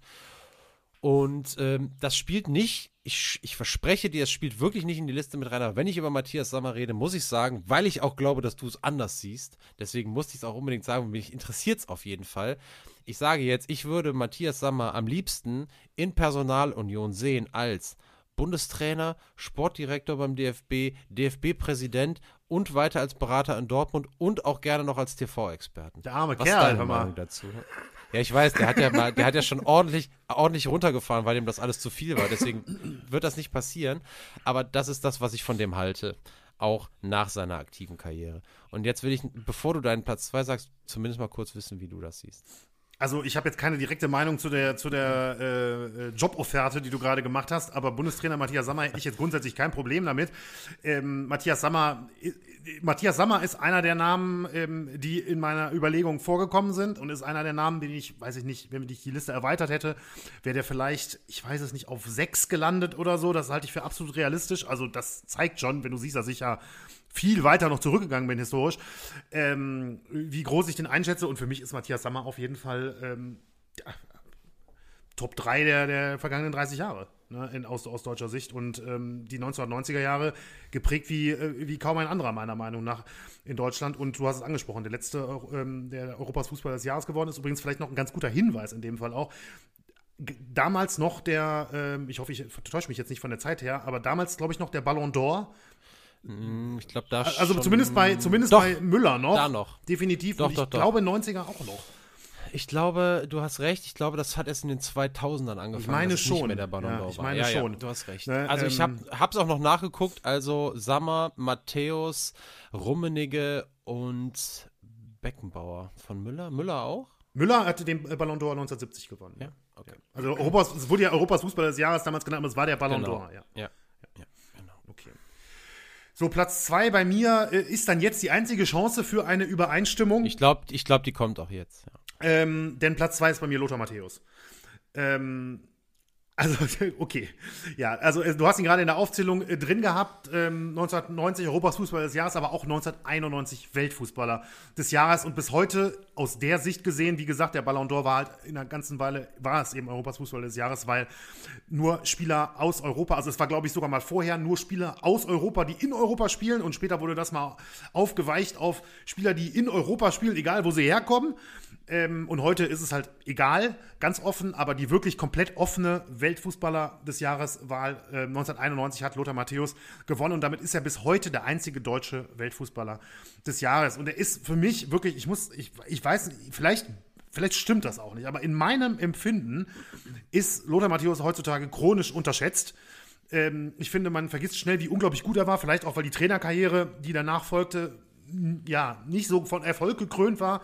Aber der Spieler Matthäus, den wir beide auch noch live erlebt haben und das war sicherlich über weite Strecken nicht mal äh, die beste Version, die äh, von Lothar Matthäus jemals auf dem Fußballplatz gestanden hat, in den, nämlich dann eher so in Mitte bis Ende der 90er. Das war ja wahrscheinlich so eher unser Hauptbereich, äh, wo wir, wo wir beide, meine ich jetzt, Lothar Matthäus sehen konnten.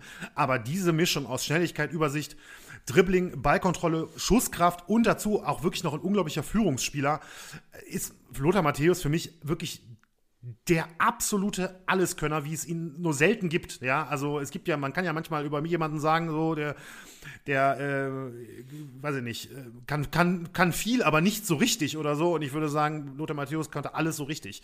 Ja, also so extrem ist das tatsächlich. 20 Jahre lang Nationalspieler. Das ist ja auch so was, was man sich mal wirklich auf der Zunge zergehen lassen muss. Ja, der Mann hat bei der EM 1980 gespielt und bei der EM 2000. Ja, das ist absoluter Wahnsinn. Ja, wenn du mal überlegst, dass jetzt gehen wir mal zurück zur Fußball-WM äh, im vergangenen Jahr. Ja, müsstest dir vorstellen, dass jemand bei der WM in Südkorea, Japan und Südkorea dabei gewesen sein müsste aus Deutschland, der jetzt noch in ähm, 2022 mit dabei war. Es ist äh, absurd im Prinzip, ne? Ist immer noch Rekordnationalspieler mit 150 Einsätzen, das muss man auch mal betonen. Selbst Thomas Müller und Manuel Neuer fehlen jeweils noch knapp 30 Spiele und ich glaube, selbst bei denen könnte es schwer mhm. werden, den Rekord äh, von Matthäus zu brechen. Das glaube ich auch. Ja. Ne, ja, sein Durchbruch gelang ihm Anfang der 1980er Jahre bei Borussia Mönchengladbach. Es folgten dann extrem erfolgreiche Jahre bei, bei den Bayern und dann natürlich auch bei Inter Mailand und das darf man auch nicht unterschätzen zu einem Zeitpunkt, wo die Serie A eigentlich als allgemein beste Liga der Welt galt ähm, Ende der 80er, Anfang der 90er, bevor er dann nochmal zu den Bayern zurückkehrte und auch hier nochmal ein paar Erfolge. Weltmeister 1990, Europameister 1980, bei der EM 96 war er nicht dabei, sonst hätte er da sogar noch zwei EM-Titel mhm. gehabt. Dazu noch zwei Vize-Weltmeistertitel, 82 und 86, siebenmal deutscher Meister mit den Bayern, zweimal DFB-Pokalsieger, italienischer Meister eben mit Inter Mailand, zweimal den UEFA Cup gewonnen, einmal mit Inter, einmal mit Bayern. Und selbst Diego Maradona bezeichnete ihn mal als seinen härtesten Gegner. Also für mich ist Lothar Matthäus absolut wirklich absolut oberstes Regal ähm, in der deutschen Fußballgeschichte. Und wie gesagt, ich, ich, finde, vielleicht, wie gesagt, du kannst mich ja gleich korrigieren, wie dein Eindruck ist, aber meiner Meinung nach aus heutiger Sicht habe hab ich immer das Gefühl, das ist jemand, der eher irgendwie wegen, wegen ja, der ein oder anderen boulevardesken Fehltritte äh, neben der Karriere und der nicht so erfolgreichen Trainerkarriere heute eher ein be bisschen belächelt wird, was ich überhaupt nicht nachvollziehen kann. Ja, wo fange ich an, Benny, ey? Also erstmal, kennst du das so ein bisschen? Wir hatten ja schon mal Überschneidungen, ne? Ja. Du bist jetzt, wenn du dir das so meine, die Sachen, die ich mir aufgeschrieben habe, als Liste vorstellst, ne, dann hast du oben angefangen und immer weiter runter bist du gegangen. Und ich dachte, okay, wenn er das nicht sagt, dann kann ich das aber noch sagen. Und dann hast du das auch noch gesagt. Du hast alles aufgezählt und noch mehr, was ich mir notiert habe. Natürlich ist auch mein Platz 2 Lothar Matthäus. Was heißt natürlich ist, also natürlich ist das unsere Überschneidung. Lothar Matthäus, völlig klar. Äh, die, die, Liste konnte ohne den ja hier gar nicht stattfinden. Auch nach meiner Berechnung, das musste ja sein. Ich auch so, ja. Ähm, also von daher äh, haben wir da überhaupt, äh, da kommen wir uns überhaupt nicht in die Quere. Ähm, deine Frage, was er nicht gewonnen hat, ich glaube, der einzige Titel, Champions League-Titel hat er nicht gewonnen. Ist zweimal 99 war er im Finale und uh, irgendwann einmal noch, aber ansonsten mhm. ja wirklich alles, äh, alles gewonnen und auch so ein bisschen, das ist ja auch bei ihm irgendwie schon krass, Sinnbild eigentlich des deutschen Fußballs, so gerade der 90er im positiven wie auch eigentlich nachher im negativen, aber im negativen Sinne nicht, dass er nachher so schlecht war, der war ja auch im, Höhe, im hohen Alter noch gut. Ja. Aber dass er 2000 noch dabei war, zeigte ja eigentlich, wie es um den deutschen Fußball damals bestellt war, ja, dass der Weg an, an Lothar Matthäus nicht vorbeigeführt äh, oder nicht vorbeiführen konnte damals. Und ich glaube ehrlicherweise, dass das wahrscheinlich auch so ein bisschen der Punkt war, dann nachher zu sagen, irgendwie jetzt müssen wir mal, das fing natürlich damit Klinsmann an, bla bla, aber egal, das müssen wir jetzt mal alles ein bisschen anders machen, damit uns das nicht mhm. nochmal passiert, dass wir hier die 40-Jährigen noch mit zur EM nehmen müssen. Aber du hast natürlich mit allem, was du gesagt hast, hundertprozentig recht. Und es gibt ja auch so ein bisschen dieses, hört man häufiger mal, die Deutschen gehen nicht gut mit ihren Helden um. Äh, ich verstehe, dass da äh, was dran ist tatsächlich. Muss einschränkend aber auch sagen, dass jetzt Lothar Matthäus nicht völlig unschuldig daran ist. Also, ähm, dass, also dass er als, als Gesamtkunstwerk, äh, sage ich mal, irgendwie also guck mal, über, über Franz Beckenbauer, bis das Thema kam, WM-Vergabe nach Deutschland, äh, war alles andere als sauber. Bis zu dem Punkt schwebte über dem ein Heiligenschein. Und das war ja was, was Lothar Matthäus ja nie geschafft Nein, hat. Ne? Also das, das ja. war ja war ja nie so. Vielleicht wollte ich, ich glaube, er will schon gerne geliebt werden, aber das war ja was, das war schon sehr sehr früh mit seinen äh, mit seinen Boulevardgeschichten auch dann einfach vom Tisch. Fußballerisch äh, und auch so was Fußball-Sachverstand angeht, es gab auch rund um diese Diskussion, ähm, wer soll Bundestrainer werden, bevor man sich für Hansi Flick entschieden hat. Da gab es mal eine kurze Zeitspanne, dass es echt nicht unwahrscheinlich schien, dass es Lothar Matthäus machen könnte. Äh, der war zumindest im Gespräch. Ich glaube, als Fußballfachmann ist der von ganz vielen geschätzt. Ähm, man kann aber natürlich auch sagen, so die Art und Weise, wie er jetzt auch als Experte auftritt, die muss auch nicht wieder jedem gefallen. Und äh, vielleicht haut er auch manchmal ein bisschen zu viel drauf, vielleicht ist es manchmal auch ein bisschen zu bildmäßig. Aber grundsätzlich muss ich sagen, äh, hat Lothar Matthäus schon auch heute noch, finde ich, seine Berechtigung im Fernsehen, ja, äh, seinen Senf zu Fußball dazu zu geben, weil der hat schon einfach unfassbar Ahnung. Und ich finde, das kann er auch irgendwie ganz, ganz gut rüberbringen. Er ist jetzt im Zusammenspiel mit, wenn er als Experte neben irgendeinem Kommentator sieht, ist jetzt nicht im Zusammenspiel der Beste, der auf Wortspiele eingeht oder irgendwie lustig ist oder so weiter. Aber wenn es um fußballerische Analysen geht, macht dem auch keiner was vor. Und ähm, ja, über seinen Status als wirklich Fußballer, da müssen wir, hast du alles gesagt und da, äh, ja, deswegen kann ich auch nicht mehr jetzt hinzufügen. Alles gut, ich bin Platz froh, dass wir da. Ich, ich, bin froh, dass ja. wir da eine, eine, Übereinstimmung hatten. So, dann bin ich ja direkt wieder dran. Ne? Ähm, ja. Und ja, man kann sich denken, wer da jetzt noch übrig bleibt im Endeffekt. Ähm, und das ist der wohl beste Libero der Fußballgeschichte, wahrscheinlich sogar, äh, ist es Franz Beckenbauer.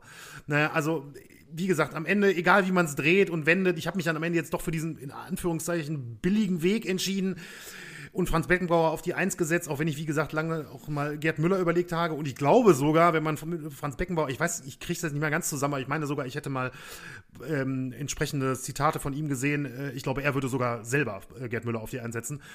Nichtsdestotrotz ist Frank, Franz Beckenbauer, da spielt auch natürlich auch noch ein bisschen was anderes mit rein. Also nicht, ich kann mich jetzt hier nicht nur aufs Fußballerische alleine konzentrieren, sondern eben auch auf die Bedeutung, die, äh, weil wir sprechen auch davon, wer ist der Größte, das ist es ja, und, ähm, und die Bedeutung, die Franz Beckenbauer einfach über Jahrzehnte hatte. Er ist natürlich jetzt ziemlich von der, ähm, aus der Öffentlichkeit getreten, seit, seit einigen Jahren, aber ähm, selbst viele, viele Jahre nach seiner aktiven Karriere war es ja immer noch, ist ja der, ist der Kaiser. Ne? Und ähm, daran hat auch die WM-Vergabe 2006 nichts geändert. Und, ähm, und egal, ob es danach seine Trainerzeit war oder oft als Experte oder keine Ahnung was, ähm, Franz Beckenbauer, das ist einfach, das ist einfach eine Aura im, im deutschen Sport, nicht nur im deutschen Fußball. Ähm, aber nichtsdestotrotz kann man das natürlich auch spielerisch untermauern, denn er war ja also ohne dass ich das äh, live miterlebt haben muss, einfach, das ist ja alles sehr gut übermittelt in dem Bereich, weiß man einfach, Franz Beckenbauer spielerisch seiner Zeit wirklich um Jahre voraus, was, was so Spieleröffnung und Übersicht etc. so aus der Defensive angeht. Das war ja was ganz anderes als diese, als dieser klassische äh, als dieser klassische, klassische Haudegen, der da früher hinten teilweise unterwegs war, sondern das war wirklich ein Virtuose, was das Passspiel angeht. Und ähm, dazu eben mit diesen unnachahmlichen Vorstößen, die Daniel ja auch in der Folge schon mal angesprochen hat, die ja auch immer wieder torgefährlich waren und ähm, das hat ihn einfach über die Jahre hinweg zur größten deutschen Fußballlegende gemacht. Weltmeister 74, Europameister 72, dreimal Europapokal der Landesmeister, einmal Europapokal der Pokalsieger, fünfmal deutscher Meister davon, viermal mit Bayern, einmal mit dem Hamburger SV, darf man auch nicht vergessen und viermal DFB-Pokalsieger. Das sind so die, ähm, die Mannschaftstitel. Und dazu kommt bei ihm zweimal der Ballon d'Or, also Europas Fußballer des Jahres 1972 und 76. Und er ist natürlich auch 2000 zu Deutschlands Fußballer des Jahrhunderts gewählt worden. Und wie gesagt, ich habe es eben schon mal gesagt, diese Aura, das ist einfach ja, das hat es am Ende für mich dann, auch wenn ich zwischendurch mal Gerd Müller vorne hatte, am Ende gesagt, nee, nee, nee. Also ähm, da führt jetzt hier an mir, bei mir zumindest kein Weg dran vorbei. Wenn man das objektiv betrachtet, dann, dann ist Franz Beckenbauer für mich, für mich hier die klare Nummer eins. Dann ist ja auch schon mal gut, dass er zumindest auf jeden Fall in unserem Titel der Folge schon mal auftaucht. Das ist korrekt. Ähm, mir fiel eben noch ein, wenn Lutz, Eigen, Lutz Eigendorf war der Beckenbauer der DDR und Franz Beckenbauer war der Beckenbauer der BRD. So, das können wir jetzt sagen. Das Benny, ist auch, weißt, das, wenn, sorry, wenn ich dich da unterbreche. Das ist aber auch so was, weißt du, wenn es so jemanden gibt, ja, der, der, Beckenbauer, der, der, so oder genau, es gibt ja, im, im, Boxen, im Boxen seit 20 Jahren hörst du immer mal wieder der Mike Tyson, der oder sowas oder der Weiß, der weiße Tyson, das ist auch immer sowas. Gibt es ehrlicherweise, aber natürlich auch zum Beispiel mit Gerd Müller, ne? Ja. Also das gibt es ja auch. Das ist dann muss man auch sagen einfach positionsabhängig oder äh, der neue Sepp Meier oder was weiß ich. Oder der ne? weiße also, Brasilianer. Oder äh, der weiß aber sehr Ansgar Brinkmann. Ja, richtig, richtig. Ansgar Brinkmann. wobei, wobei Bernd Schneider auch mal zwischenzeitlich als der weiße Brasilianer bezeichnet wurde. Aber äh, ja, wir, wir, einigen uns auf Brinkmann. Äh, ja, äh, ja, also, also eins ist mal völlig klar. Wäre ich zurückgegangen in, der, in den Jahrzehnten, dann hätte Franz Beckenbauer bei mir auch auf Platz 1 gestanden. Das kann ich dir, äh, kann ich dir sagen wahrscheinlich hätte unsere, wäre unsere Liste identisch gewesen, muss ich ehrlicherweise sagen. Ich glaube, dann wäre es eins, hätte ich so. Da bin ich froh, dass du es nicht so gemacht hast. Wäre es eins zu eins so gewesen. Ähm, und das, was du gerade erzählt hast, und da habe ich aber gemerkt, warum ich es nicht gemacht habe. Ich glaube, es kann aber auch wirklich damit zu tun haben, dass du vielleicht einfach auch im Vergleich zu mir ähm, in den letzten Jahren einfach vielleicht wirklich mehr auch geguckt hast, noch von früher. Für mich ist die Einordnung von Beckenbauer, natürlich habe ich auch das WM-Finale 74 und so geguckt und hier und da mal irgendwie was. Aber die Einordnung der sportlichen Leistung von Franz Beckenbauer ist was, wo ich mich zu 80 Prozent auf das verlassen muss, was eigentlich Sekundärliteratur ja. sozusagen ist. Ne? Ja. Und deswegen habe ich es einfach nicht gemacht. So, das ich hätte es wäre vielleicht sogar richtig gewesen und so wie wir es angekündigt haben, wäre es auch richtig gewesen. Auf der anderen Seite wäre dann der Mann, ähm, den ich jetzt nenne, nur auf Platz Nee, das stimmt wiederum nicht. Unsere Liste hätte nicht anders ausgesehen, weil der Mann, der bei mir auf Platz 1 ist, der wäre auf jeden Fall drin gewesen. Mhm. Und ja, du hast ja genannt, das ist, ja, ja das ist Toni Kroos. Mhm. Also, Toni Kroos ist, ähm, ja, was soll ich sagen? Also, du hast es auch eben schon gesagt, als Honorable Mention, der mit Abstand unterschätzt, am meisten unterschätzte deutsche Fußballer wahrscheinlich der Geschichte.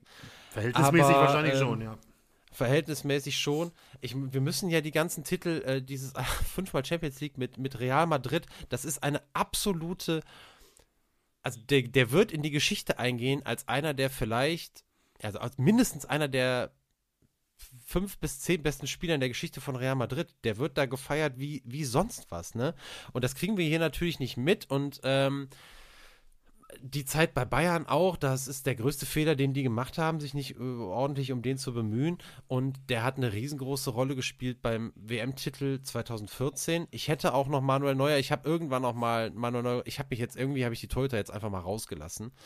Ähm, und äh, Oliver Kahn war ja auch da die Rede von. Aber Toni Kroos ist der beste Fußballer auf jeden Fall Deutschlands, völlig ohne Frage äh, der 2000er und also 2010er. Und ähm, für mich alleine der Spielstil und diese Übersicht, die der hat und ähm, dann auch gleichzeitig noch die Torgefährlichkeit zwischendurch hat er die vielleicht mal eingebüßt, hat sie dann aber auch wiedergefunden. Beidfüßig ist der und ähm, also für mich der Fußballer, den ich am allerliebsten gucke von allen deutschen Fußballern und deswegen ist er bei mir auf Platz 1. Ja, also ich kann, ich kann das absolut unterschreiben, was du gesagt hast. Wie gesagt, er war ja eine ganze Weile sogar bei mir auf Platz 2. Das äh, zeigt ja auch, wie hoch ich ihn schätze. Und ich habe es ja am Anfang schon mal, ähm, schon mal gesagt. Und da gibt es für mich nichts hinzuzufügen. Und er ist ja noch nicht mal fertig. Ja, wer weiß, wie lange noch. Ja, ja, nee, nee, aber äh, trotzdem ja. äh, immerhin. Ne? Also, das ist und ja sogar noch der, wo man das Sternchen machen muss und unten steht dann noch aktiv oder so. Ja, ja, vollkommen richtig. Und letztes Jahr hat er ja schon völlig unerwartet, letztes Jahr muss man wirklich sagen, unerwartet mit äh, Real Madrid die Champions League gewonnen. Mhm. Das hätte, die haben ja auch diese unfassbare Geschichte gehabt, dass sie eigentlich nach dem Hinspiel dreimal hintereinander schon raus waren und dann das Rückspiel immer wieder gedreht haben und dann im Finale gegen Liverpool und dann der fünfte Titel hat er schon selber, glaube ich, auch gesagt, hätte er niemals mehr mit gerechnet. Und jetzt muss man ehrlicherweise sagen, vor der Saison hätte man wieder nicht gedacht, hm, Real Madrid, aber wenn man sich jetzt gerade so die Champions League anguckt, ähm, also völlig auszuschließen, dass das wieder passiert, ja. ist das dieses Jahr, ist das dieses Jahr mitnichten. Ne? Also warten wir mal ab. Äh, ja, also gut, im Nachhinein muss ich sagen, ähm, ist es dann doch für die Liste irgendwie ganz gut gewesen, dass wir so ein bisschen anders angegangen sind, wobei sich ja jetzt doch irgendwie rausgestellt hat, dass wir äh, deutlich näher aneinander lagen, als wir vielleicht zu Beginn gedacht haben. Tja. Ja, das stimmt.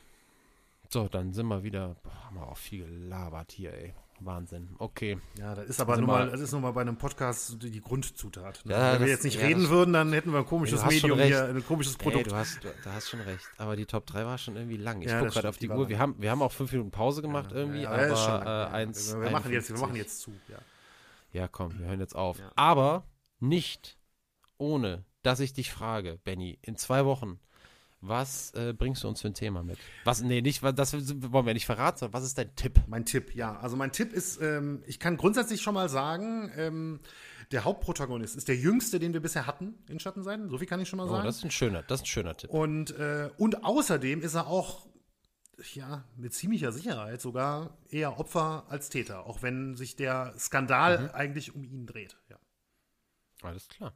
Dann äh, sind wir mal gespannt. Ich weiß es schon. Ich habe es diesmal auch nicht vergessen. Jetzt. Äh, Wunderbar. Alles klar. Dann, ja, Dann. Daniel, ich danke dir für, für das Thema Lutz Eigendorf. Unheimlich spannende Geschichte, über die ich heute sehr viel gelernt habe. Ich denke, das wird, den, wird vielen draußen auch so gehen. Vielen Dank dafür. Euch natürlich allen vielen, vielen Dank fürs Zuhören. Bewertet uns, schreibt uns gerne an schattenseiten.podcast.gmail.com oder per Instagram, dann was auch immer da bei Spotify jetzt möglich ist. Daniel hat es am Anfang erklärt, ich habe es nicht so richtig verstanden, aber guckt euch das mal an. Und Spotify ist das neue TikTok. Was ist daran ja, ich, zu verstehen? Ja, ich weiß ja nicht, was TikTok so genau ist. Ähm, von daher hänge ich da ein bisschen raus, aber er sind bestimmt alle viel, viel, also ihr seid da garantiert viel fitter als ich. Von daher wird das gar kein Problem sein. Und äh, ja, Dankeschön nochmal und wir hören uns in zwei Wochen.